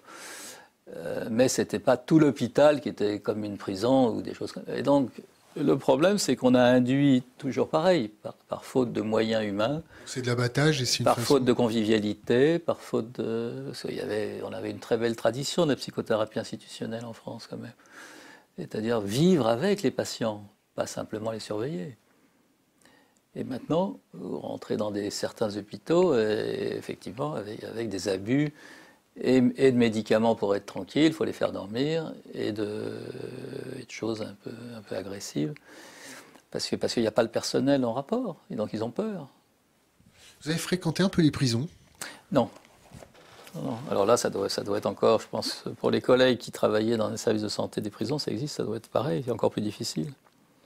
Alors surtout que par faute de moyens, des fois on met des patients psychotiques, des vrais, en prison. Donc les autres patients, enfin les autres prisonniers en ont peur déjà, et les matons aussi. C'est encore pire. Les gardiens de prison. Oui, donc les gardiens de prison ont peur, à tort ou à raison. Les autres compagnons des prisonniers ont peur, et les, les patients ne sont pas traités comme des patients, c'est des prisonniers. Non, je crois que ça, c'est une tristesse, c'est pareil, ça, on manque de dialogue, de discours, de position, de, Or, alors qu'on a vécu pourtant toute cette richesse, on l'a eu en France. Vous voyez, on a eu la très belle époque de la, dite psychothérapie institutionnelle, qu'une institution soit un lieu de vie, même avec la folie. Il ne s'agissait pas de les condamner ou de les, juger. La question était que ça puisse un minimum vivre en collectivité. Mais alors on a, on a régressé. Alors voilà, donc il faut différencier des, mesures techniques qu'on doit prendre à l'occasion. Pour ça, même les électrochocs, ça se fait dans la, psychose maniaco-dépressive, voyez, dans des choses. de mon expérience, si vous ne le faites pas, le problème, c'est que ça peut être fatal. C'est un choix, un choix du praticien, ça, d'aller. Mais euh, c'est pas pour autant qu'il faille le généraliser. Ça, c'est un autre problème on, voit passer euh, euh, quelques études sur euh, la prise de microdoses de champignons hallucinogènes. Oui, c'est vrai. on voit passer des trucs, des gars qui font l'ayahuasca, mhm. genre des tripes hallucinatoires. Mhm. Qu'est-ce que vous en pensez? Non, pas grand-chose. Moi, je suis comme vous. Des fois, je suis étonné des études qui se font ailleurs que chez nous. Des, ça nous vient d'ailleurs. en particulier, il y a certains, certains produits qui, qui servent pour les douleurs chroniques, c'est-à-dire pas les champignons forcément, mais des, des produits qui en principe seront interdits en France. Euh, vous parlez des cannabinols. Voilà, oui, par exemple le cannabis. Mais ça, en France, on, a, on est frileux sur les expériences comme ça. Souvent, ça vient d'autres pays avoisinants, en Europe, euh, qui nous dit. Et donc, on s'aperçoit qu'il y, a des gammes de, de souffrances, souvent physiques, qui trouvent à se compenser Donc, moi, je reste comme ça à observer, à me demander. Mais là, là le, souvent l'État français est assez, ils savent pas trop comment prendre les choses. entre l'autorisation, pas l'autorisation, alors ça passe, ça passe par des biais autres souvent. Parce que maintenant, on peut recevoir par la poste qu'on veut. Pourquoi vous faites livrer quelque chose Non, moi non. Mais... moi, j'ai jamais été tellement produit comme ça, mais je n'en ai pas vraiment le. J'ai pas tellement non plus de clientèle de patients euh, comme ça, donc. Euh. Revenons, revenons à un autre sujet. Ça, vous, avez déjà récupéré des enfants euh, syriens radicalisés Alors, radicalisés, endoctrinés par Al-Qaïda, des parents endoctrinés ou des choses comme ça? Non, sur le, sur le nombre, non, non, non. Non, on a eu des enfants qui nous venaient des, pays euh, arabes, bien entendu. Et euh, j'en ai, non, assez, non, c'est vrai. Euh, maintenant que vous me posez la question, on aurait pu penser que sur le nombre, à l'occasion, il y avait des, jeunes qui se radicalisaient ou des. À, ma connaissance, et on n'en a pas entendu parler non plus après. Donc, à l'évidence, on n'est pas, pas tombé sur des cas comme ça. Les, gamins que vous récupérez, euh, soit ils ont vécu dans la rue, soit ils ont vécu des, migrations absolument euh, euh, horribles. ils ont vécu de la guerre. Ils ont vécu quoi? Non, les gamins, bah, les gamins qu'on récupère, ils viennent de tous les pays troublés que vous connaissez. C'est-à-dire à, l'époque, il y avait les ils venaient du Caucase, pour, enfin, il y avait, les, vous savez, tout ce qui se passait en Russie, aux confins de la Russie, la, la Tchétchénie, les, pays comme ça. Euh, on avait déjà beaucoup, beaucoup d'enfants qui venaient d'Afrique subsaharienne euh, en fonction des tensions ou des famines ou des, ou des guerres ou des, qui se passaient dans leur pays. Il y avait des, enfants qui venaient des, pays où il y a des problèmes religieux, inter, interreligieux, euh, au Sri Lanka, au Bangladesh. Au, massacre à coups de machette. Ou entre, entre voisins, voilà. il y a ça. Alors ça, on, donc si on fait le tour. Et... Rwanda, Rwanda, vous avez eu? Euh, à l'époque. Alors, dans le Rwanda, on n'a pas eu, c'était déjà. C'était il y a trop loin. Et puis, euh, et vous avez aussi, alors c'est une, autre gamme de questions, mais qu'on peut, il faut quand même la nommer. C'est les, les, fillettes euh, qui fuient, les, par exemple, les excisions rituelles ou les mariages forcés. donc là, c'est les mères, c'est les mamans qui les, qui les sortent seules du pays avec leurs filles, avec leurs petites filles. Donc on a, on a toute, toute cette gamme de, de, jeunes. Alors il faut dire, alors, faut faire attention, ils ne sont pas à la rue quand ils arrivent, hein, euh, la plupart. en principe, quand les enfants arrivent en France. En principe. En principe, hein, euh, mais quand même. Enfin, nous, nous ceux qu'on reçoit, ils sont dans les, vous savez, dans les, ce qu'on appelle les CADA, les centres d'accueil des demandeurs d'asile. Hein. Les CADA, c'est des, centres euh, qui sont gérés par les, grandes associations que vous connaissez, France Terre d'Asile, euh, euh, qui est la plus grosse, mais il y a, aussi Coalia, qui est une, association issue de la résistance française pendant la guerre, ou bien des, trucs comme le CASP, Centre d'action sociale protestant, des, gens qui ont délégation à recevoir les familles et les, et les enfants de l'exil. Donc ils sont, ils sont quand même logés là, ils sont logés, ils sont protégés, et ils font leur demande, ils font leur demande d'asile officiellement à la République française. Et alors, ce qui est, ce qui est quand même, alors pour dire un truc bien sur la France. On dit que des trucs bien sur la France. Oui, pour dire un truc bien auquel je tiens à dire, c'est que néanmoins, l'enfant petit qui arrive, très vite, il va être scolarisé. C'est-à-dire que les écoles françaises, les reçoivent, euh, si dédiés quasiment. L'enfant arrive à, Roissy, il se peut que trois semaines après, un mois plus tard, il, rentre à l'école, hein, qu'il ait des papiers ou pas. C'est quand même ça la France. Ça, ça c'est quand même. Non, mais. Il faut, il faut d'ailleurs remercier l'éducation nationale quand même. Enfin, les enseignants, les directeurs d'école, les directeurs. C'est énorme. C'est-à-dire, euh, ils ne les laissent pas hors école. Et quand l'enfant arrive à l'école, vous voyez, pour un enfant comme ça qui vient de si loin, qui a vécu des trucs, euh, il ne sait pas si son père est vivant, s'il est ceci. c'est énorme. Il, va à l'école, il découvre qu'il peut y être accueilli, qu'il y a des adultes qui l'accueillent, qu'il y a des enfants, des autres. il est en collectivité. Et donc, le même enfant, en principe, en principe, parce que c'est pareil, il peut être suivi de manière sanitaire quand même. En principe, je dis bien, c'est-à-dire toutes les unités n'ont pas fait ce qu'on a fait nous, dégager un, temps spécial pour se faire, mais un certain nombre ont fait l'effort quand même de, pouvoir accueillir. Donc l'enfant peut être donc éduqué en France et, soigné, entre guillemets, accompagné. Euh, non, il, sort de l'école, qu'est-ce qui se passe hein? Quand il sort de l'école quand il sort, vous voulez dire euh, quand, il, quand, il, sort à la, fin des cours. Ah, bah à la fin des cours, bah, soit, soit dans le meilleur des cas, il, revient au CADA, euh, là où ses parents sont hébergés, soit dans le pire des cas, dans les, dans les familles non reconnues par l'État français ou qui ne sont pas logées, bah, malheureusement, on ne sait même pas, ils traînent, ils traînaillent. Quoi. Vous pouvez avoir des enfants euh, qui sont à l'école et puis qui éventuellement le soir, ils, ils vont être, on ne sait pas où. Oui les enfants entre eux, quand il y a un petit bout qui vient de l'autre bout, du monde, euh, est-ce qu'ils communiquent avec les autres pour expliquer ce qui lui arrive euh, Est-ce que les autres enfants lui posent des questions Est-ce qu'il y a un phénomène de transfert Est-ce qu'il y a des choses qui se passent entre, entre les Alors, je crois que oui, mais ça c'est très, intéressant, c'est très intéressant euh, votre question parce que je me suis posé la même question, même pour nous, de manière technique, comment, comment on faisait Comment on faisait. Est-ce qu'il faut faire est-ce qu'il faut faire inlassablement le, le récit, hein, le récit des, choses, des traumas? Est-ce qu'il est nécessaire d'en passer par le, le long récit euh, parfois des traumas les plus difficiles? Ou bien, euh, alors je dirais que bah, c'est comme tout à l'heure, moi je réponds, moi je réponds des deux manières en même temps, c'est-à-dire l'enfant vous avez des enfants, par exemple, il va, vous, il va ne raconter, alors souvent c'est par le dessin, il va raconter chaque semaine le même dessin de sa grand-mère avec un, pistolet sur la tempe, parce qu'il l'a vu tuer sous ses yeux. Par quelle force? hein? Par quelle, armée? Euh, bah Là, c'était... Là, c'était dans mon souvenir, c'était plus un pays proche de la Russie, là, mais bon. Et donc, ça, cet enfant-là, euh, il n'a pas de choix. Il faut qu'il raconte, qu'il raconte, qu'il raconte, qu'il raconte. Il faut attendre, il raconte. Bon. Donc, c'est une, une réponse pour l'enfant dont on comprend qu'il est monoïdéique. inlassablement, il va raconter ou que sa mère avait été violée, ou qu'il y a eu ceci. Ou bon.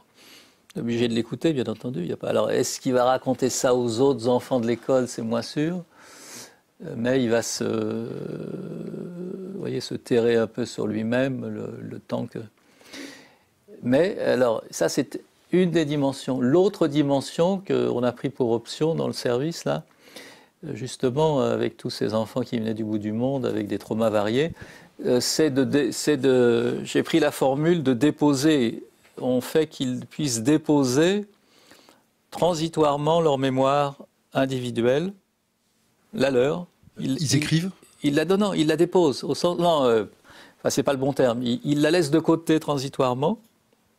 C'est-à-dire, on ne parle ni de leur mémoire, ni de leur famille, mais ils viennent en groupe euh, se saisir d'une mémoire euh, qui est celle, par exemple, de la, voyez, de la mythologie. Hein, la mémoire de la mythologie qui va raconter Hein, vous savez que la mythologie, ça raconte, ça raconte quand même des crimes et des atrocités aussi, à, sa façon. Hein. C'est-à-dire l'enfant. Donc les enfants, on a choisi euh, qu'ils se séparent transitoirement de leur mémoire propre. Et quand ils sont avec nous dans un groupe comme ça, euh, on étudie, si je peux dire, une mémoire universelle euh, qui va quand même parler de, qui va quand même parler de la destructivité mais pas que. Hein. Souvent dans un mythe, vous avez l'héros et Thanatos, vous avez enfin, réuni la guerre et l'amour. et donc on a, voyez, on a les deux aspects techniques, c'est-à-dire l'enfant qui, ne peut pas faire autrement que re-raconter, on l'écoute, ou il dessine. Les autres enfants, en groupe, on fait en sorte que transitoirement, ils se, délestent de, de, ce trauma et se trouvent réunis en s'apercevant que les, que toute l'histoire euh, enfin, de l'humanité est faite, est faite de, grands, de grands séismes, effectivement. Ce que raconte très bien la mythologie euh, grecque en l'occurrence, mais d'autres aussi bien. voilà, mais ça, vous voyez, c'est un aspect technique que j'aime bien, c'est-à-dire ça, ça nous oblige à être sur deux bords, euh, sans, sans valoriser le tout traumatique d'un côté, obligatoirement le récit traumatique, mais on l'accueille s'il le faut. Et à l'autre bout, euh, d'être dans un patou, euh, patou du trauma en, étant dans des, des questions universelles que l'enfant, évidemment, enfin, comprend très petit déjà. Enfin, les contes, les légendes et les mythes, il s'en saisit très petit. Les écoles, le corps enseignant, ils, ils, reçoivent une formation. Comment ils gèrent le truc? Quand, quand on, je vous laisse Non, non, non, non. Je vous vois décliner de la tête pour ceux qui nous écoutent. Si, moi je trouve qu'ils se, se débrouillent pas mal. Hein. C'est-à-dire, ils ont fait l'effort des fois de faire des.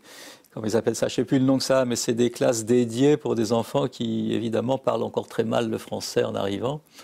Donc, ils font un effort technique pour, le, pour les accueillir le temps que l'enfant. Alors, l'enfant petit apprend assez vite le français. Hein. On est étonné, en quelques mois, il, il, arrive, il arrive tout à fait à comprendre puis à lire. Euh, mais non, non, ils, font, ils font des. Après, les écoles se plaignent comme nous. C'est pareil, vous savez, c'est tout bête. Hein. C'est les manques de moyens, les manques d'aide, les manques de réunions à côté, les manques de. Ça va pas s'arranger. Mais, hein. ça pourrait être facile que ça. Alors en plus, c'est bébête parce que les enseignants sont. Moi, il se fait que par ma fonction, euh, j'assiste, je suis au conseil scientifique euh, des enseignants de maternelle. Je suis le seul psy psychanalyste, membre du conseil scientifique. Donc je vais, une fois l'an au congrès des enseignants de maternelle, qui est génial. Parce que, les maternelles, ça reste quand même un univers du enfin, ça reste joyeux, c'est intéressant, c'est amusant. Et on voit, comment, facilement les enseignants, quand ils sont accompagnés, qu'ils ont le temps de discuter entre eux, qu'ils ont le temps de réfléchir, ben, ils produisent des choses formidables. Ce que sont les maternelles à la française d'ailleurs. Vous savez que ça nous est envié par tous les pays du monde. Donc je dirais, c'est voilà, il faut, il faut garder. C'est pour ça que je vous disais un peu d'espoir à l'occasion. Combien de temps un, enfant exilé vous le suivez c'est, Ah bah alors le, problème, il, va être, ça va vraiment être suivant l'accueil de la République là. C'est-à-dire l'enfant. Bon, pour, que, vous savez, c'est lent l'administration française. Alors déjà, il va y avoir une, bonne année avant d'avoir la réponse, savoir si, l'État le reconnaît ou pas comme réfugié. Donc tout ce temps-là, on va le suivre, puisque... Ensuite, alors, ensuite, une fois, alors, s'il est déclaré réfugié, ce qui est bien dans le meilleur des cas, on, on lui dit que du coup, il est plus, voilà, il, est comme tous les autres enfants maintenant. Euh, on lui explique qu'il a le droit à tout. Mais euh, l'État français, euh, très vite, euh, les envoie en dehors de l'île de France. Il y a une répartition géographique. Après tout, après tout, pour ce qu'on en sait par les familles qui nous disent après, ils vont souvent dans des villes où ils, trouvent du travail, les parents trouvent du travail, ils, peuvent se loger correctement. Donc ils sont répartis très vite. Donc ils nous disent au revoir, on, on les quitte. Ceux-là, bon, je dirais que c'est c'est pas si mal. Et puis il y a ceux, il y a ceux qui sont déboutés. Alors ceux qui sont déboutés du droit d'asile, euh, l'État enfin, refuse. Alors là, ils rentrent, ils dans un trou noir, ceux-là. C'est-à-dire les CADA, au bout d'un temps, n'ont plus le droit de les garder. Ils les gardent un peu parce que ils savent Théoriquement, l'État ne peut pas les protéger au-delà. Personne ne va les ramener à l'avion pour qu'ils rentrent au pays, ça existe, ou c'est très rare non plus. Donc ils rentrent dans un trou noir. C'est-à-dire, ils n'existent pas civilement, c'est plus ce qu'ils deviennent. Donc certains, on les suit encore, euh, mais là c'est douloureux, hein, c'est douloureux de les voir pour les équipes, cela, parce que soit, soit, euh, soit ils appellent SOS euh, toutes les nuits là, pour savoir où loger, des fois ils sont à la rue, des fois ils sont à droite, des fois ils sont à gauche. Dans le meilleur des cas, ils trouvent un peu de soutien communautaire quand ils savent à quoi se rattacher. Mais donc on a, on a après, voyez, une bifurcation entre ceux qui sont honorés du droit d'asile, bon, qui vont continuer leur route, et ceux qui sont non reconnus. Et là, on rentre, on rentre complètement dans l'invisibilité. Ils deviennent, ils deviennent invisibles. Ils deviennent invisibles. alors des fois, l'école les garde quand même, euh, effectivement. Euh, ils restent scolarisés. ils gardent un lien avec une structure sanitaire. Mais bon, c'est pas. Question Internet. Peut-il nous expliquer concrètement la différence entre la psychanalyse freudienne et lacanienne? Ah, alors non, Lacan n'aimerait pas, parce que lui se disait freudien. non, c'est lié, mais au-delà de la blague, c'est lié au fait qu'il y a, il y a depuis Freud euh, plusieurs traditions différentes de la haute tradition de la psychanalyse. Il y a euh, la tradition, une très belle tradition qu'on appelle encore l'école anglaise de psychanalyse, c'est des noms que vous connaissez, Winnicott, Mélanie Klein, euh, qui, ont, travaillé pendant la guerre en Angleterre, la Seconde Guerre, qu'on continue à suivre les. donc c'est une très belle tradition qui a essaimé aux États-Unis par côté. Donc ça, c'est la tradition dite, dite anglaise. Hein en France, en France, on a eu euh, transitoirement, transitoirement ce Lacan là, qui s'est fait, s'est fait reconnaître par ses talents, son enseignement, et qui, et qui je dirais, n'a jamais, euh, ne s'est jamais, a jamais dit qu'il faisait table rase de Freud, en rien. Hein. Mais il a veillé à, complémenter, comme dans chaque science humaine, je dirais, ce que Freud avait laissé en germe.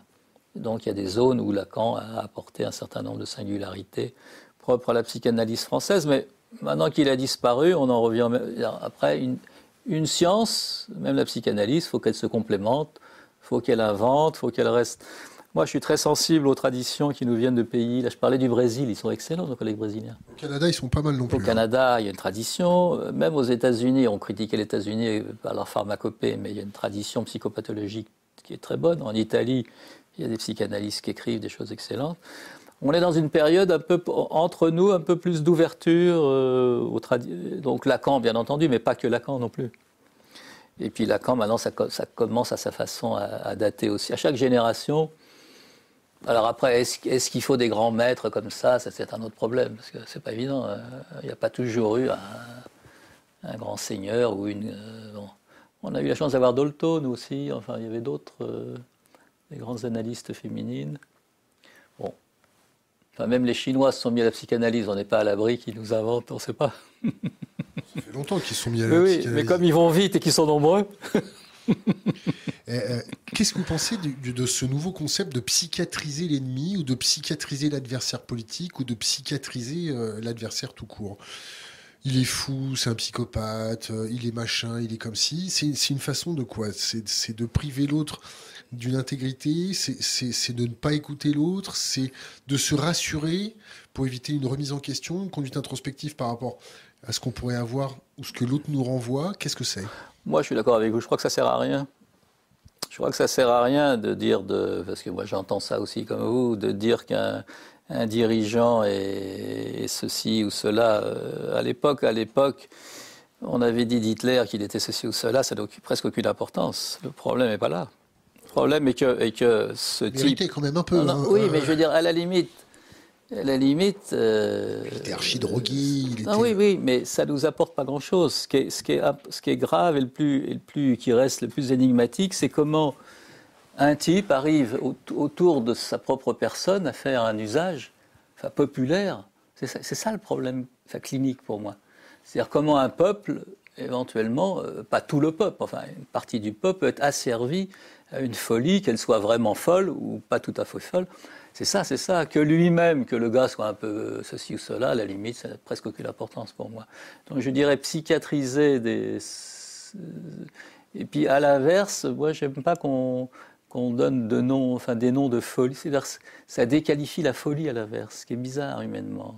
C'est quoi la folie? La folie, depuis la nuit des temps, et chez les Grecs c'était respecté, chez les il y a une place pour les, pour les folies, il y, a, il, y a du, il y a de la folie, il y a des fous. Parce que les fêlés laissent passer et, la les fous, Et les fous sont pas ceux... On parlait, on parlait tout à l'heure, mais c'est par blague un peu, mais en même temps ça fait réfléchir. On parlait tout à l'heure du fait qu'on soit tous envahis par les ondes maintenant, surveillés de partout. Hein. Mais nos patients psychotiques, ils, ils, nous le disaient il y a 20 ans, ça. Ils disaient, mais moi je suis... je vais à la boulangerie, on me surveille, vais donc on, les prenait pour des fous, bien entendu. In fine, qui sait qui a raison.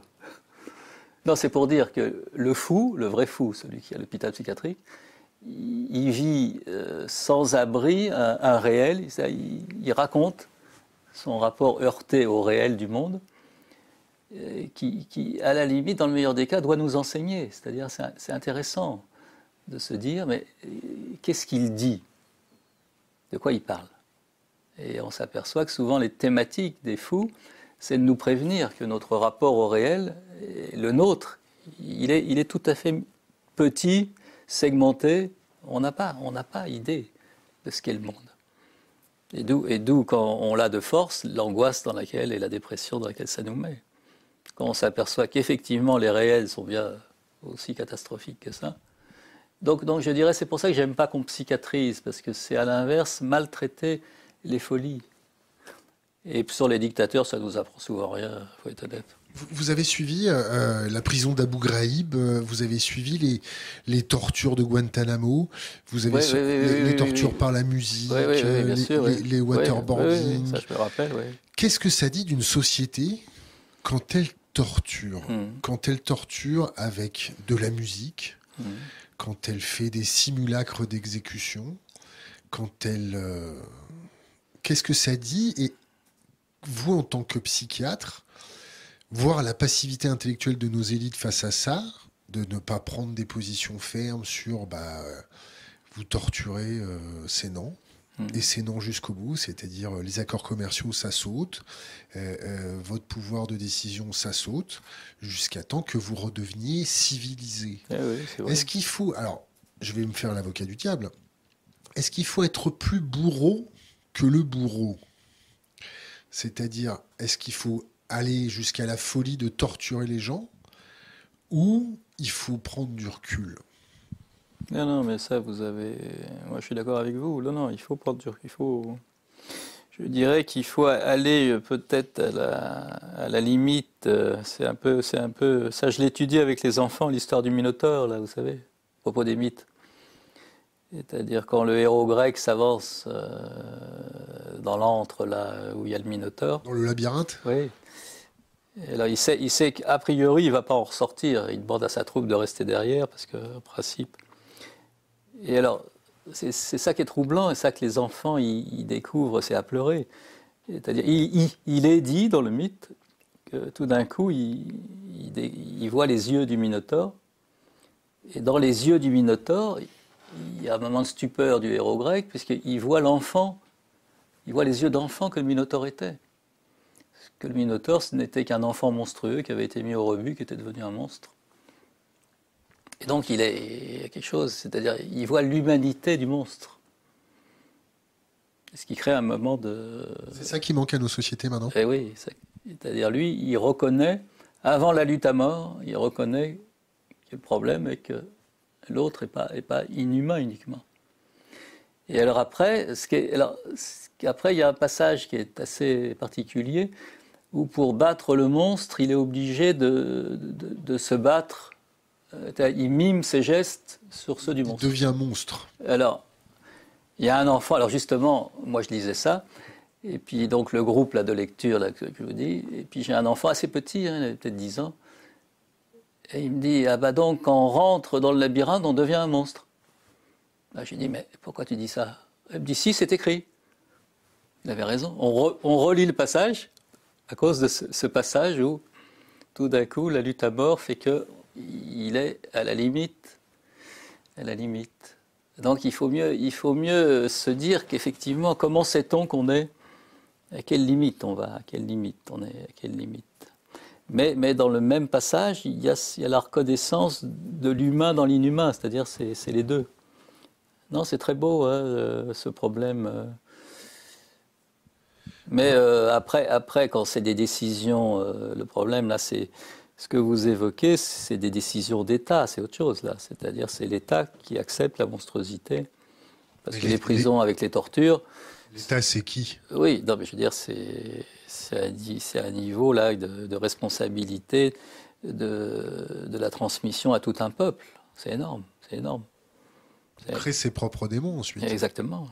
C'est-à-dire, si à tout un peuple vous dites il est légitime, euh, bah, comme on a eu, nous, euh, je me rappelle très bien, euh, même dans ma famille, on discutait l'histoire de la guerre d'Algérie. C'est-à-dire, quid C'est légitime ou c'était salopard?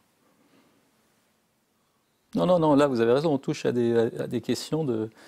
Je dirais, bah là, c'est presque, il, faudrait prendre le terme, c'est même pas de la déontologie, c'est l'éthique, c'est l'éthique. Est-ce qu'il y a un point d'éthique dans une société ou pas? Pour les classiques, oui.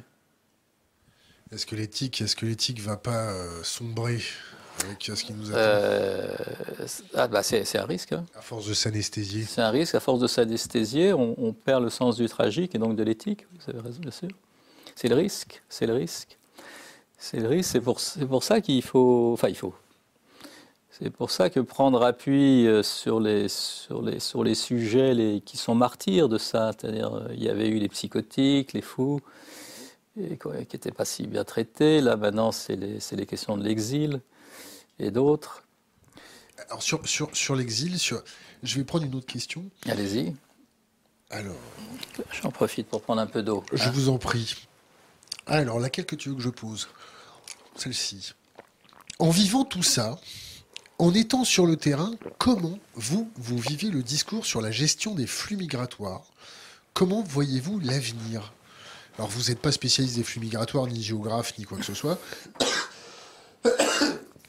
Donc, vous n'êtes pas obligé de répondre à la question. Si, si, si, si je, vais, je vais essayer.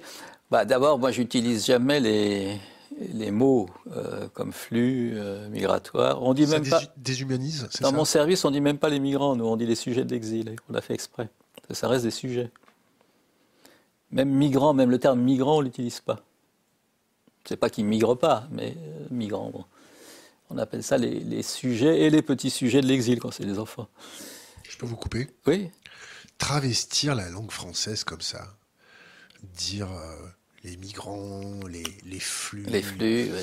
C'est une façon de se protéger des politiques? Non, non, non, c'est une tradition. Hein. On l'a eu pendant, vous savez, c'est le, on l'a eu sous le Troisième Reich. Hein. C'est-à-dire ça, l'atteinte de la langue, c'était documenté. Hein. On appelait ça die Amtssprache en allemand, c'est-à-dire le langage administratif. Il parlait en termes de flux, bah déjà, avec les camions, les trucs. C'était des flux pour les, donc on, sait déjà, ça les gens manquent de mémoire. C'est une nouvelle novlangue. Oui, ça a été raconté, comment atteindre à la langue, ça permet de faire passer les pires saloperies.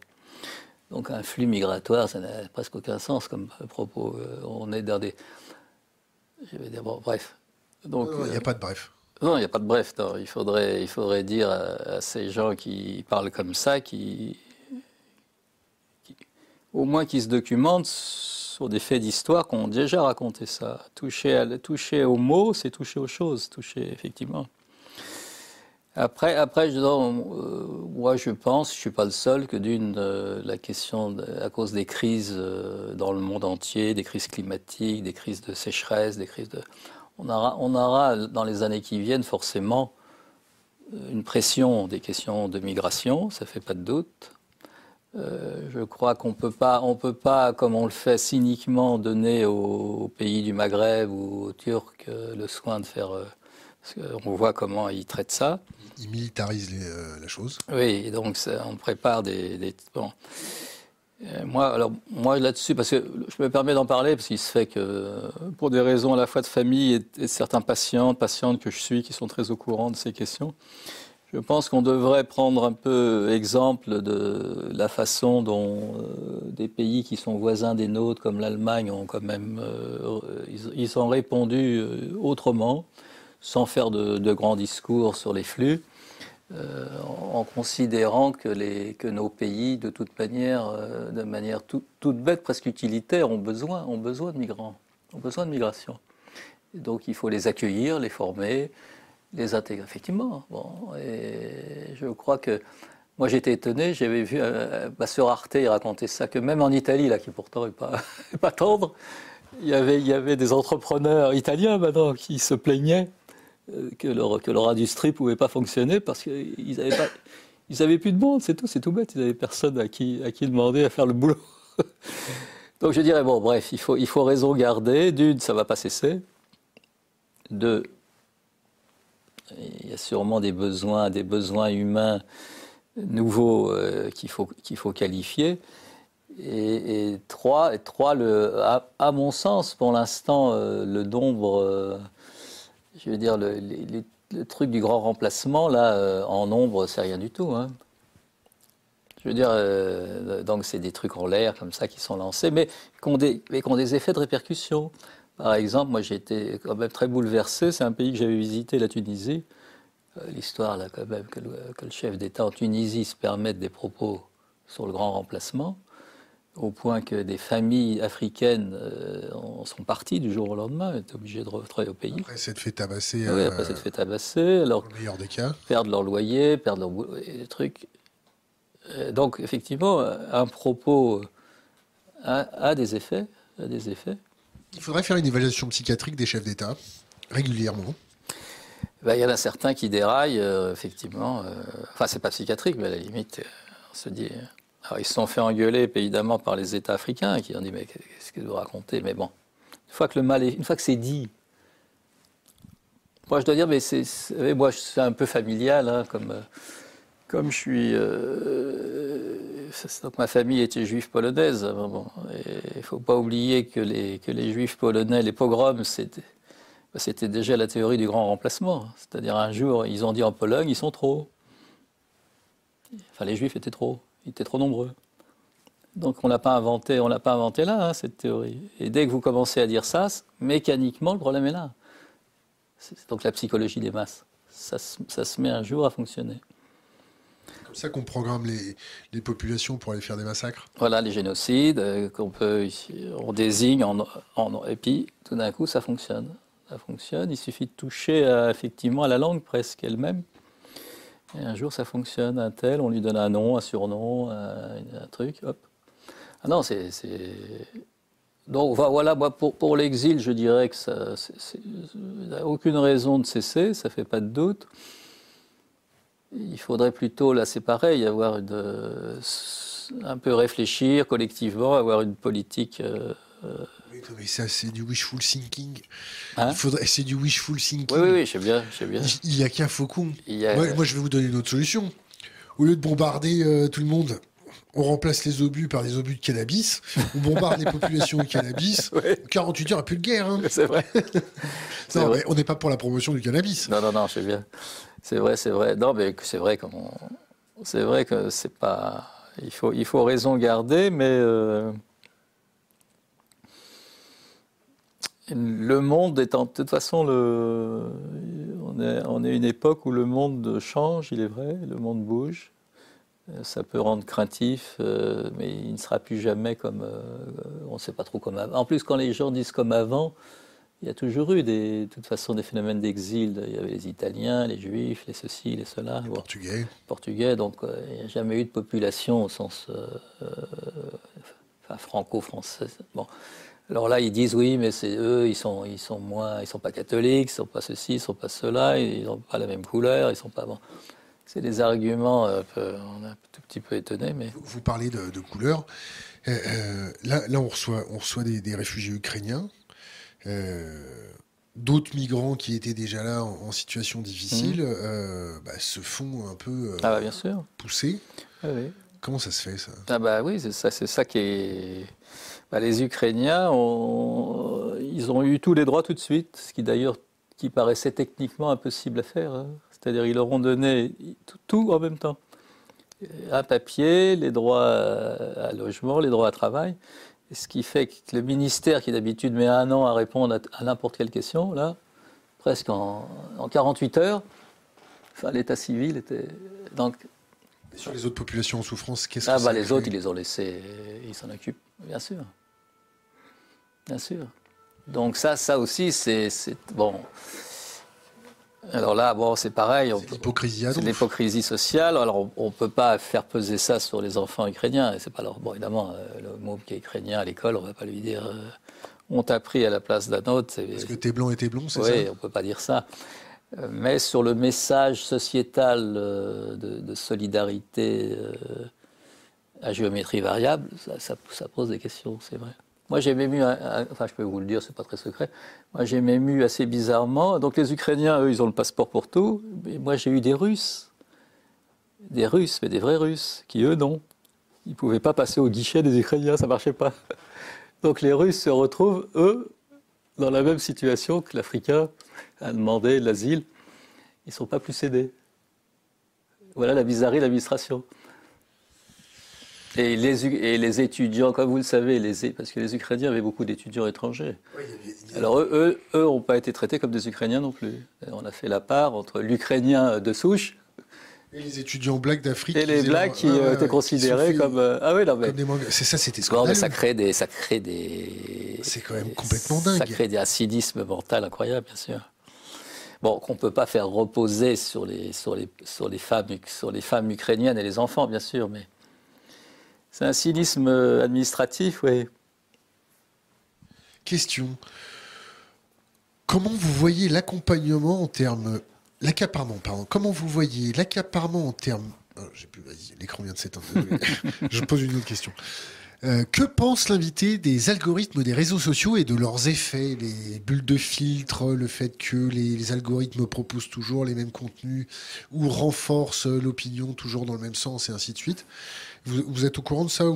Un peu comme ça. Pas, moi, je suis pas très très fort en tout ce qui est technique comme ça, mais je suis au, je suis au courant par mais, ou les enfants ou par les ou par les patients qui m'en parlent un peu. Mais... C'est quoi ce petit cahier qui est sur vos genoux Ah non, non, oui, ça, j'avais pris quelques notes, mais c'était juste C'était quoi euh, vos notes? bah, J'avais fait, vous voyez, voici, je peux vous...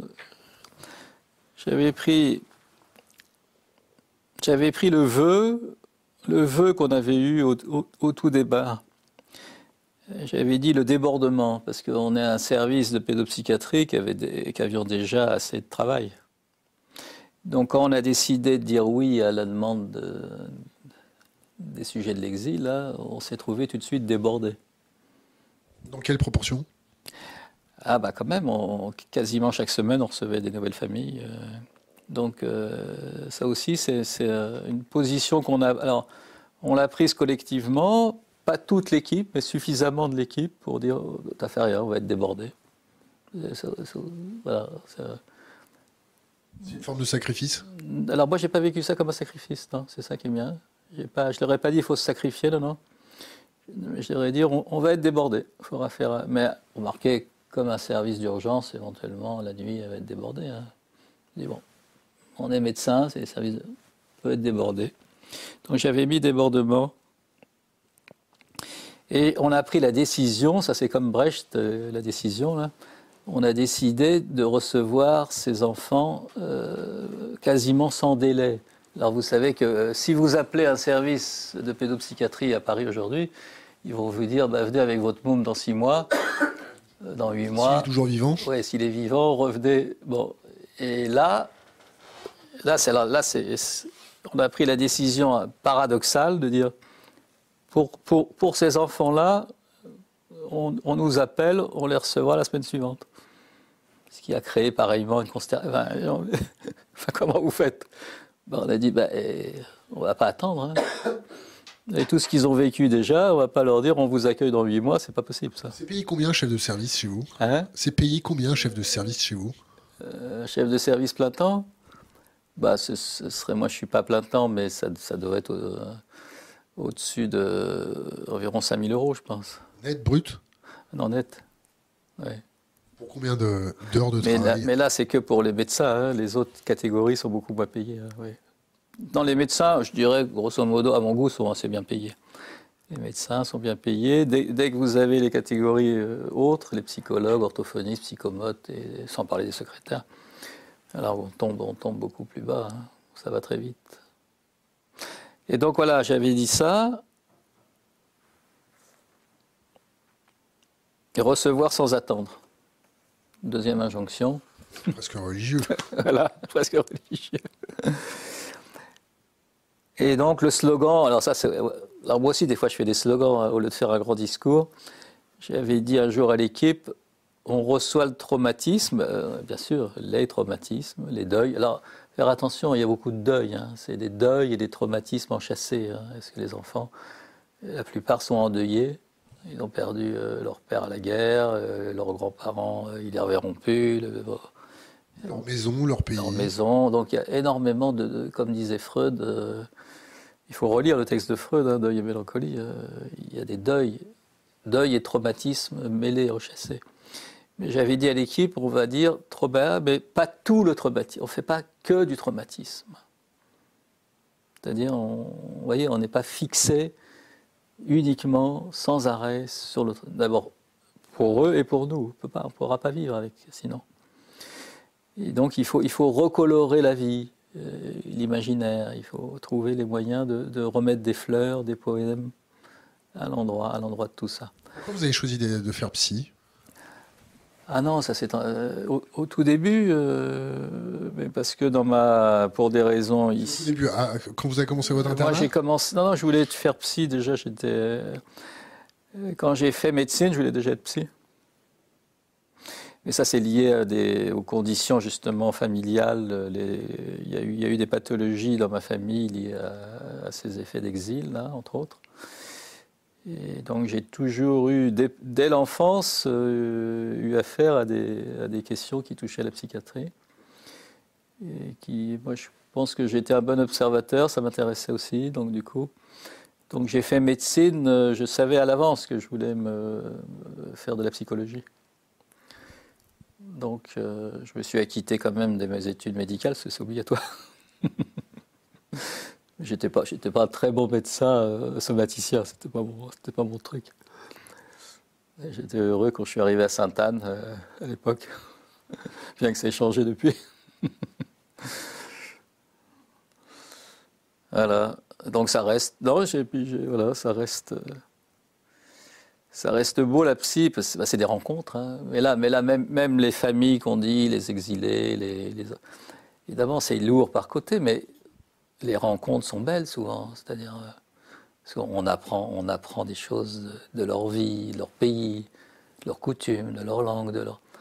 On a eu des enfants kurdes, par exemple. donc les Kurdes syriens d'une fierté inouïe. C'est une façon de masquer leur faiblesse euh, ah, Ils étaient vraiment fiers de. Non, euh, enfin les deux, les deux. Mais alors, ils, nous récitaient, ils chantaient des poèmes, ils chantaient leurs chansons traditionnelles, leurs fêtes. Ils nous offraient souvent des gourmandises. Enfin. non, des fois, des fois, des, des, des rencontres, c'est même, euh, c'est même parfois l'exilé qui vous, qui vous ramène à l'humanité en disant Mais non, tu vas tenir. J'ai eu des, on a des, enfin, je pourrais en raconter en pagaille là, mais c'est des. Une fois, j'ai eu une petite, enfin, c'est juste comme ça. Euh, Soyez pas timide. On a le temps ici. Une petite. J'ai toujours eu en souvenir une, un jour, alors on reçoit, c'est drôle, euh, une petite, une petite palestinienne. Donc elle avait un, passeport palestinien. Hein. Elle venait d'Algérie. Elle est passée par l'Algérie. Il vivait en Algérie les parents et, cette fillette vivaient en Algérie, mais restaient palestiniens. Comme dans beaucoup de pays arabes, il, il regardait pour des raisons politiques souvent par rapport à Israël, le, passeport palestinien.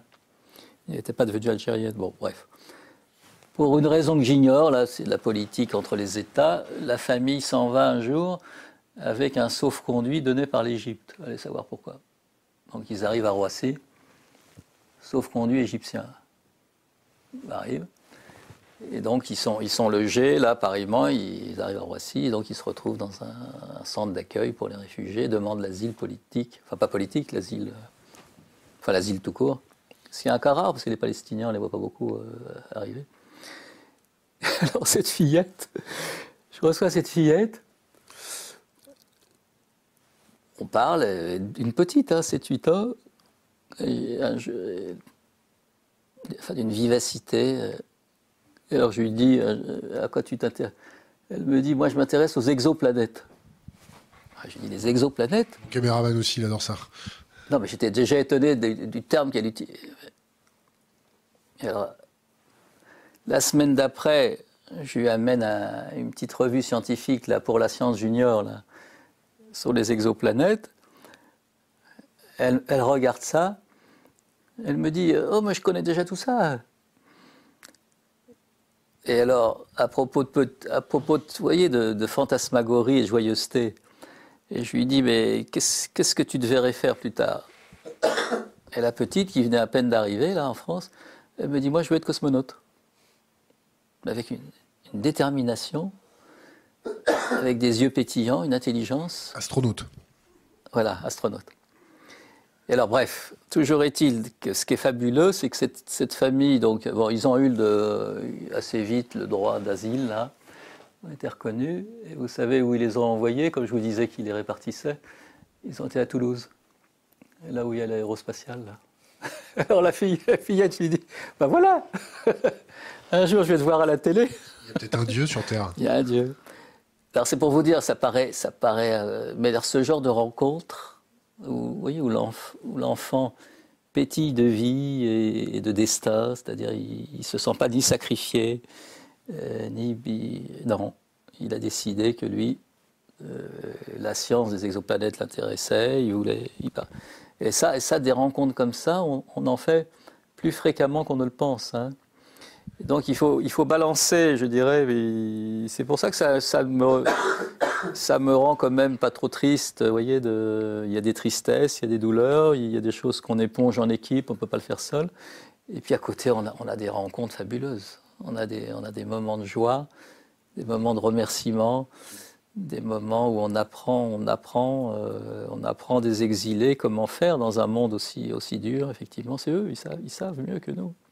Comment, comment, comment faire pour, euh, pour tenir le, joueur d'échecs qu'on cherchait tout à l'heure, c'était Kasparov. Ah, voilà, c'est l'autre champion, Kasparov. D'accord. Question d'Internet. Oh, je ne sais pas si je vais vous la poser celle-là, parce que bon, pour faire le profil de quelqu'un, il faut le pratiquer un peu, non? Hmm. Pour faire le profil psychologique de quelqu'un. Oui, en principe. En principe, bon. Si vous deviez dresser le profil psychiatrique d'Emmanuel Macron, vous lui diriez quoi?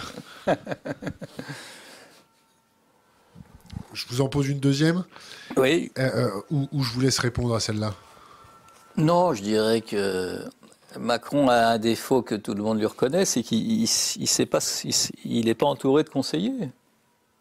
C'est quelqu'un qui. Alors ça peut trouver un nom euh, autour de, évidemment de. Stratégie de l'échec. Autour de la question du narcissisme ou des choses comme ça. Bon, mais à la limite, ça n'apprend rien. Mais c'est surtout qu'il ne fait pas confiance théoriquement, les hommes d'État, les, vrais hommes d'État, euh, sont entourés de conseillers. Et délèguent. D'abord, ils délèguent, et puis il y a des choses où ils se font vraiment ils sont des vrais conseillers, c'est-à-dire des gens qui sont capables, de par leur présence, euh, dans des zones où l'homme d'État ne sait pas, il, faut mieux qu'il sache qu'il ne sache pas. Lui, à enfin, tout le monde dit qu'à l'évidence, personne ne le conseille. Alors ça, c'est quand même un symptôme. C'est des bruits de couloir. Euh, oui, mais comme c'est répété beaucoup. Oui, mais et ça puis, et puis comme on connaît pas. Non, mais moi je connaissais pour une raison là que je vais pas développer là parce que ça s'appelle la cuisine. On avait à l'époque de Hollande, on était passé par les conseillers santé de, on savait qui, joindre pour des à propos de l'autisme, vous savez des trucs polémiques. On savait à qui s'adresser parmi les conseillers. C'est-à-dire on pouvait aller secrètement entre guillemets donner des documents ou leur demander d'un et on savait que voilà ils savaient. Et maintenant on ne sait même pas qui, on ne connaît même pas le visage ou les noms de gens qui, seraient des, vrais conseillers au sens complet. Donc je dirais, si, ça c'est vrai, euh, ça donne l'idée d'un personnage un peu trop, effectivement, solitaire dans son exercice, ça fait pas de doute. Si c'est vrai, à moins qu'il ait des conseillers secrets, euh, quelque part, sous l'Élysée. Question Internet. Bonjour, que pense-t-il du système de notation citoyen chinois C'est quoi ça alors? Le crédit social. En fait, vous êtes fliqué par toutes les caméras. Je vous, résume trivialement. Mhm. Vous traversez pas, euh, vous traversez pas dans les clous. Vous avez tant de points en ah, moins. Oui, Vous remboursez pas votre crédit. Vous avez tant de points en moins. Il y a un flic qui vous fait un PV. Vous avez bah, tant de points en moins. Peut-être que si vous lisez le mauvais livre, il y avait des points en moins. Alors par contre, si vous lisez le bon livre, vous avez peut-être des points en plus. Le petit livre rouge. Ah bah. Bon, ça vous connaissez pas Non, pas trop. Question, question internet, je prends la suivante tout de suite à la ligne. Jean-Jacques, quels seraient vos conseils de self-défense psychiatrique pour bien vivre aujourd'hui dans ce monde où l'ego a pris le dessus sur les communs Moi versus nous? Mhm. Oui, c'est vrai, c'est vrai.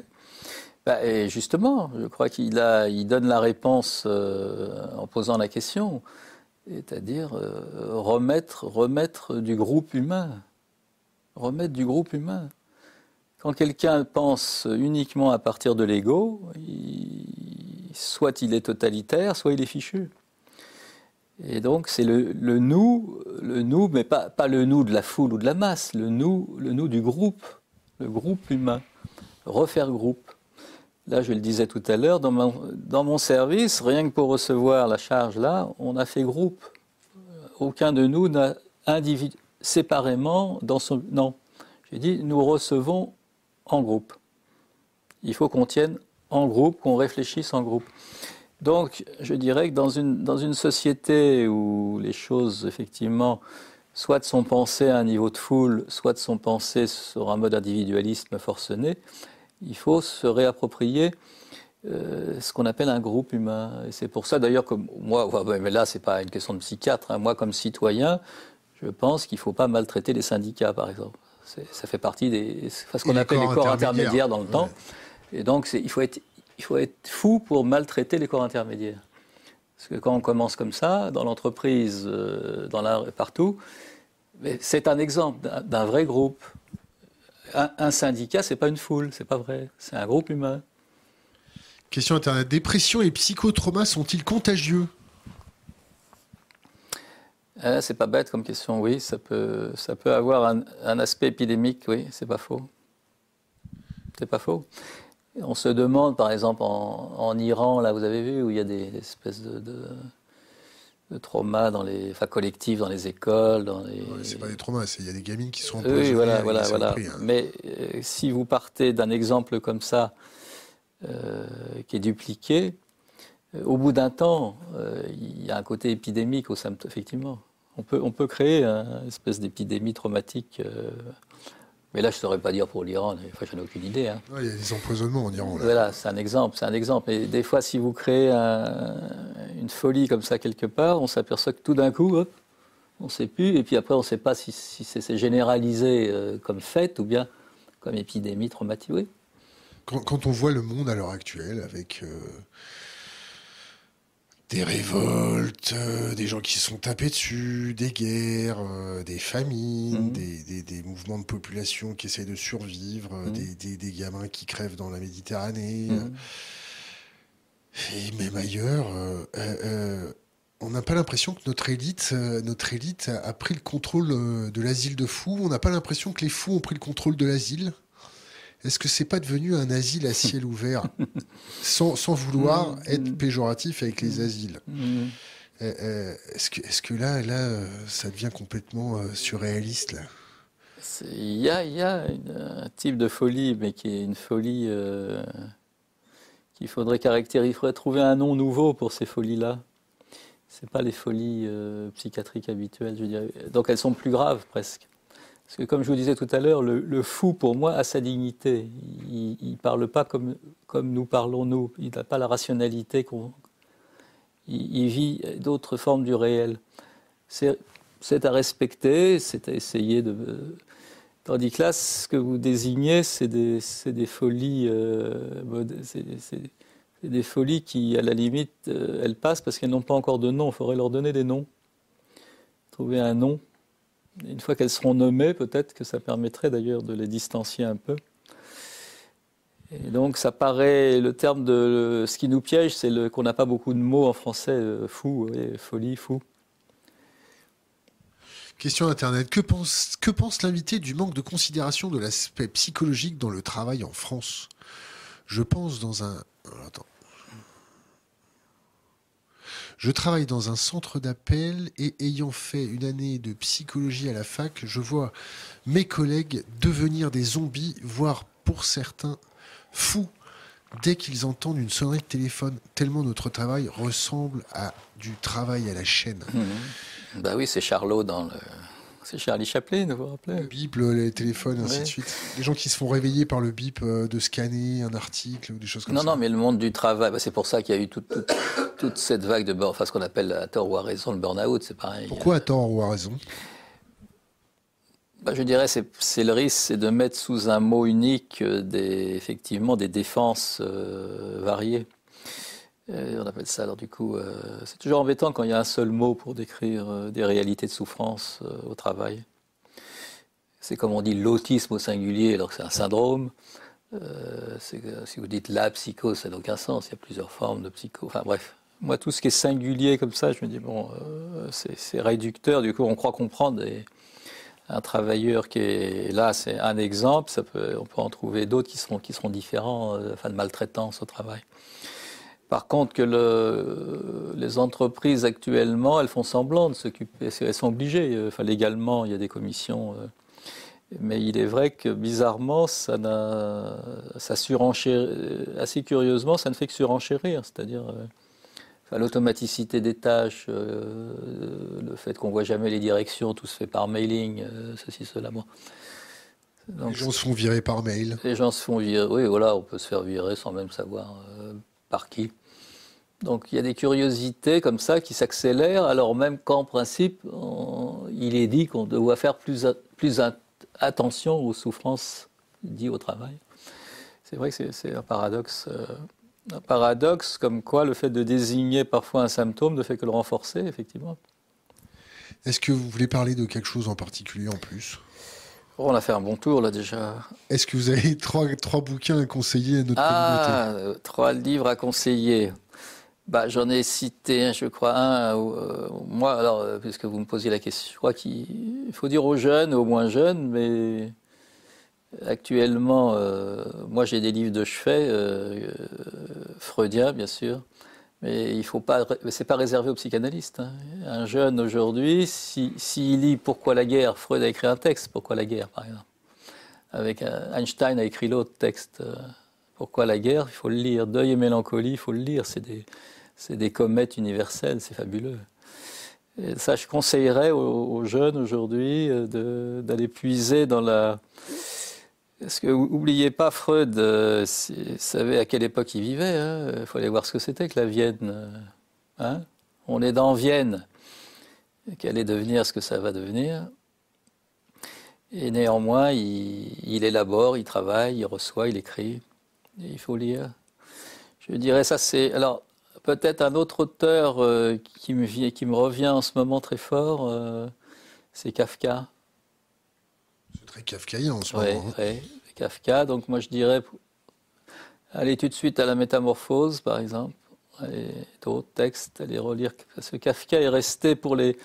Il y a beaucoup de, il y a beaucoup de grands philosophes qui ont dit qu'ils revenaient à Kafka, qui avait la capacité de raconter ce rapport à l'autre si difficile, si difficultueux.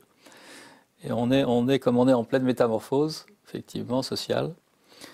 C'est vraiment une façon, une façon d'attraper euh, sur un mode, disons, plus poétique, euh, toutes les difficultés dont on a parlé. Alors, troisième terme, alors moi, ça c'est grâce à mon père, hein, quand j'étais jeune, il, il, m'a obligé à lire les, enfin, les grands auteurs russes. Lesquels? Ah bah, tous les grands, tous les grands que vous connaissez là. En, en français ou en russe? Non, non, en français. Les grands auteurs russes traduits. Mais parce que non, je crois que parce que l'âme russe, pour reprendre ce terme, euh, les grands, parce qu'on dit, on dit, je crois que c'est vrai qu'il n'y a pas, il a pas plus haute littérature quasiment que les grands auteurs russes. Et c'est pour dire qu'un peuple, un peuple, c'est pas simplement euh, le peuple en guerre là qu'on voit ou l'armée russe. Il y a un peuple, il y a une âme, il y a des très grands auteurs russes. Et peut-être, peut-être dire, oubliez pas qu'un jour euh, on pourra revivre en commun et peut-être apprécier à, nouveau un certain nombre de choses communes. Voilà, peut-être. Si, on se vitrifie pas tous la gueule à coups de bombe nucléaire. Voilà. Je vais, si, on, si, on, est encore là. j'ai été piégé par ma communauté. Je vais être obligé de vous poser une dernière question. Dernière. Euh, et, après, je vous demanderai un conseil pour les jeunes générations. Ouais. Euh, le docteur Tisler a-t-il un commentaire sur cette citation attribuée à Anna Arendt? Alors attention, un peu de lecture. Oui, j'aime bien Arendt, oui. Quand tout le monde vous ment en permanence, le résultat n'est pas que vous croyez ces mensonges, mais que plus personne ne croit plus en rien. Un peuple qui ne peut plus rien croire ne peut se faire une opinion. Il est privé non seulement de sa capacité d'agir, mais aussi de sa capacité à penser et de juger. Et avec un tel peuple, vous pouvez faire ce que vous voulez. C'est vrai? Non, arrête, moi j'aime bien arrête. À part, bon, évidemment, il y a son désordre avec Heidegger, mais ça va sur les ça de côté. Euh, Arendt, c'est une voyante à sa façon. Et c'est pour ça que la question de les.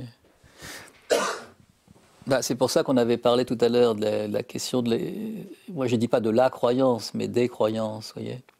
C'est-à-dire euh, accepter qu'il il nous faille euh, néanmoins une petite utopie en nous, effectivement.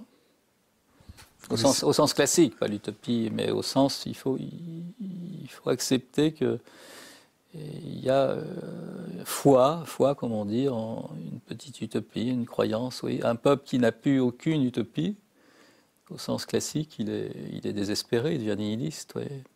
Vous connaissez la fin du poème du renoncement de Saint-Pierre? Euh, Je sortirai de ce monde où l'action n'est pas sort du rêve. Moi, je, euh, un rêve, un rêve. Un conseil pour les jeunes générations? Vous en avez un autre Quelque chose euh bah, le, moi, le conseil que je donne ordinairement, bah, le même que je donne aux enfants que je reçois, je leur dis quoi, quoi, que dise l'école sur le fait qu'il soit mauvais en ceci, pas bon en cela, quoi que disent les parents qui sont tout le temps à les observer pour qu'ils soient meilleurs, quoi qu'on dise d'eux, euh, je leur dis, mais non, vous avez forcément quelque part un talent, c'est obligatoire. Ça n'existe pas quelqu'un qui n'a pas un trait particulier, talentueux, c'est obligé. Et je leur dis, c'est pas moi qui vais vous le c'est pas moi qui vais le désigner, mais nous allons faire en sorte de le, voir surgir. Et donc, et donc euh, c'est pour vous donner un exemple, hein, mais c'est tout bête, comme nous, on travaille beaucoup sur le dessin. Dans... Mais je suis étonné que chaque année, je tombe sur des enfants qui ont un trait de dessin, mais au sens propre, inouï. C'est-à-dire, ça va être les futurs euh, dessinateurs dont on a besoin maintenant. Euh, non, on a, on a des intelligences artificielles. Faut oui, oui, non, mais je veux dire par là, hein, mais on peut pas, on peut pas deviner quand on les reçoit comme ça euh, à la louche. Mais donc, mais ce n'est qu'un exemple. Donc, je dirais aux jeunes générations, croyez qu'il y a forcément un trait distinctif, le vôtre, qu'il faut faire surgir. Voilà. Jean-Jacques Tisler, merci. je vous remercie aussi.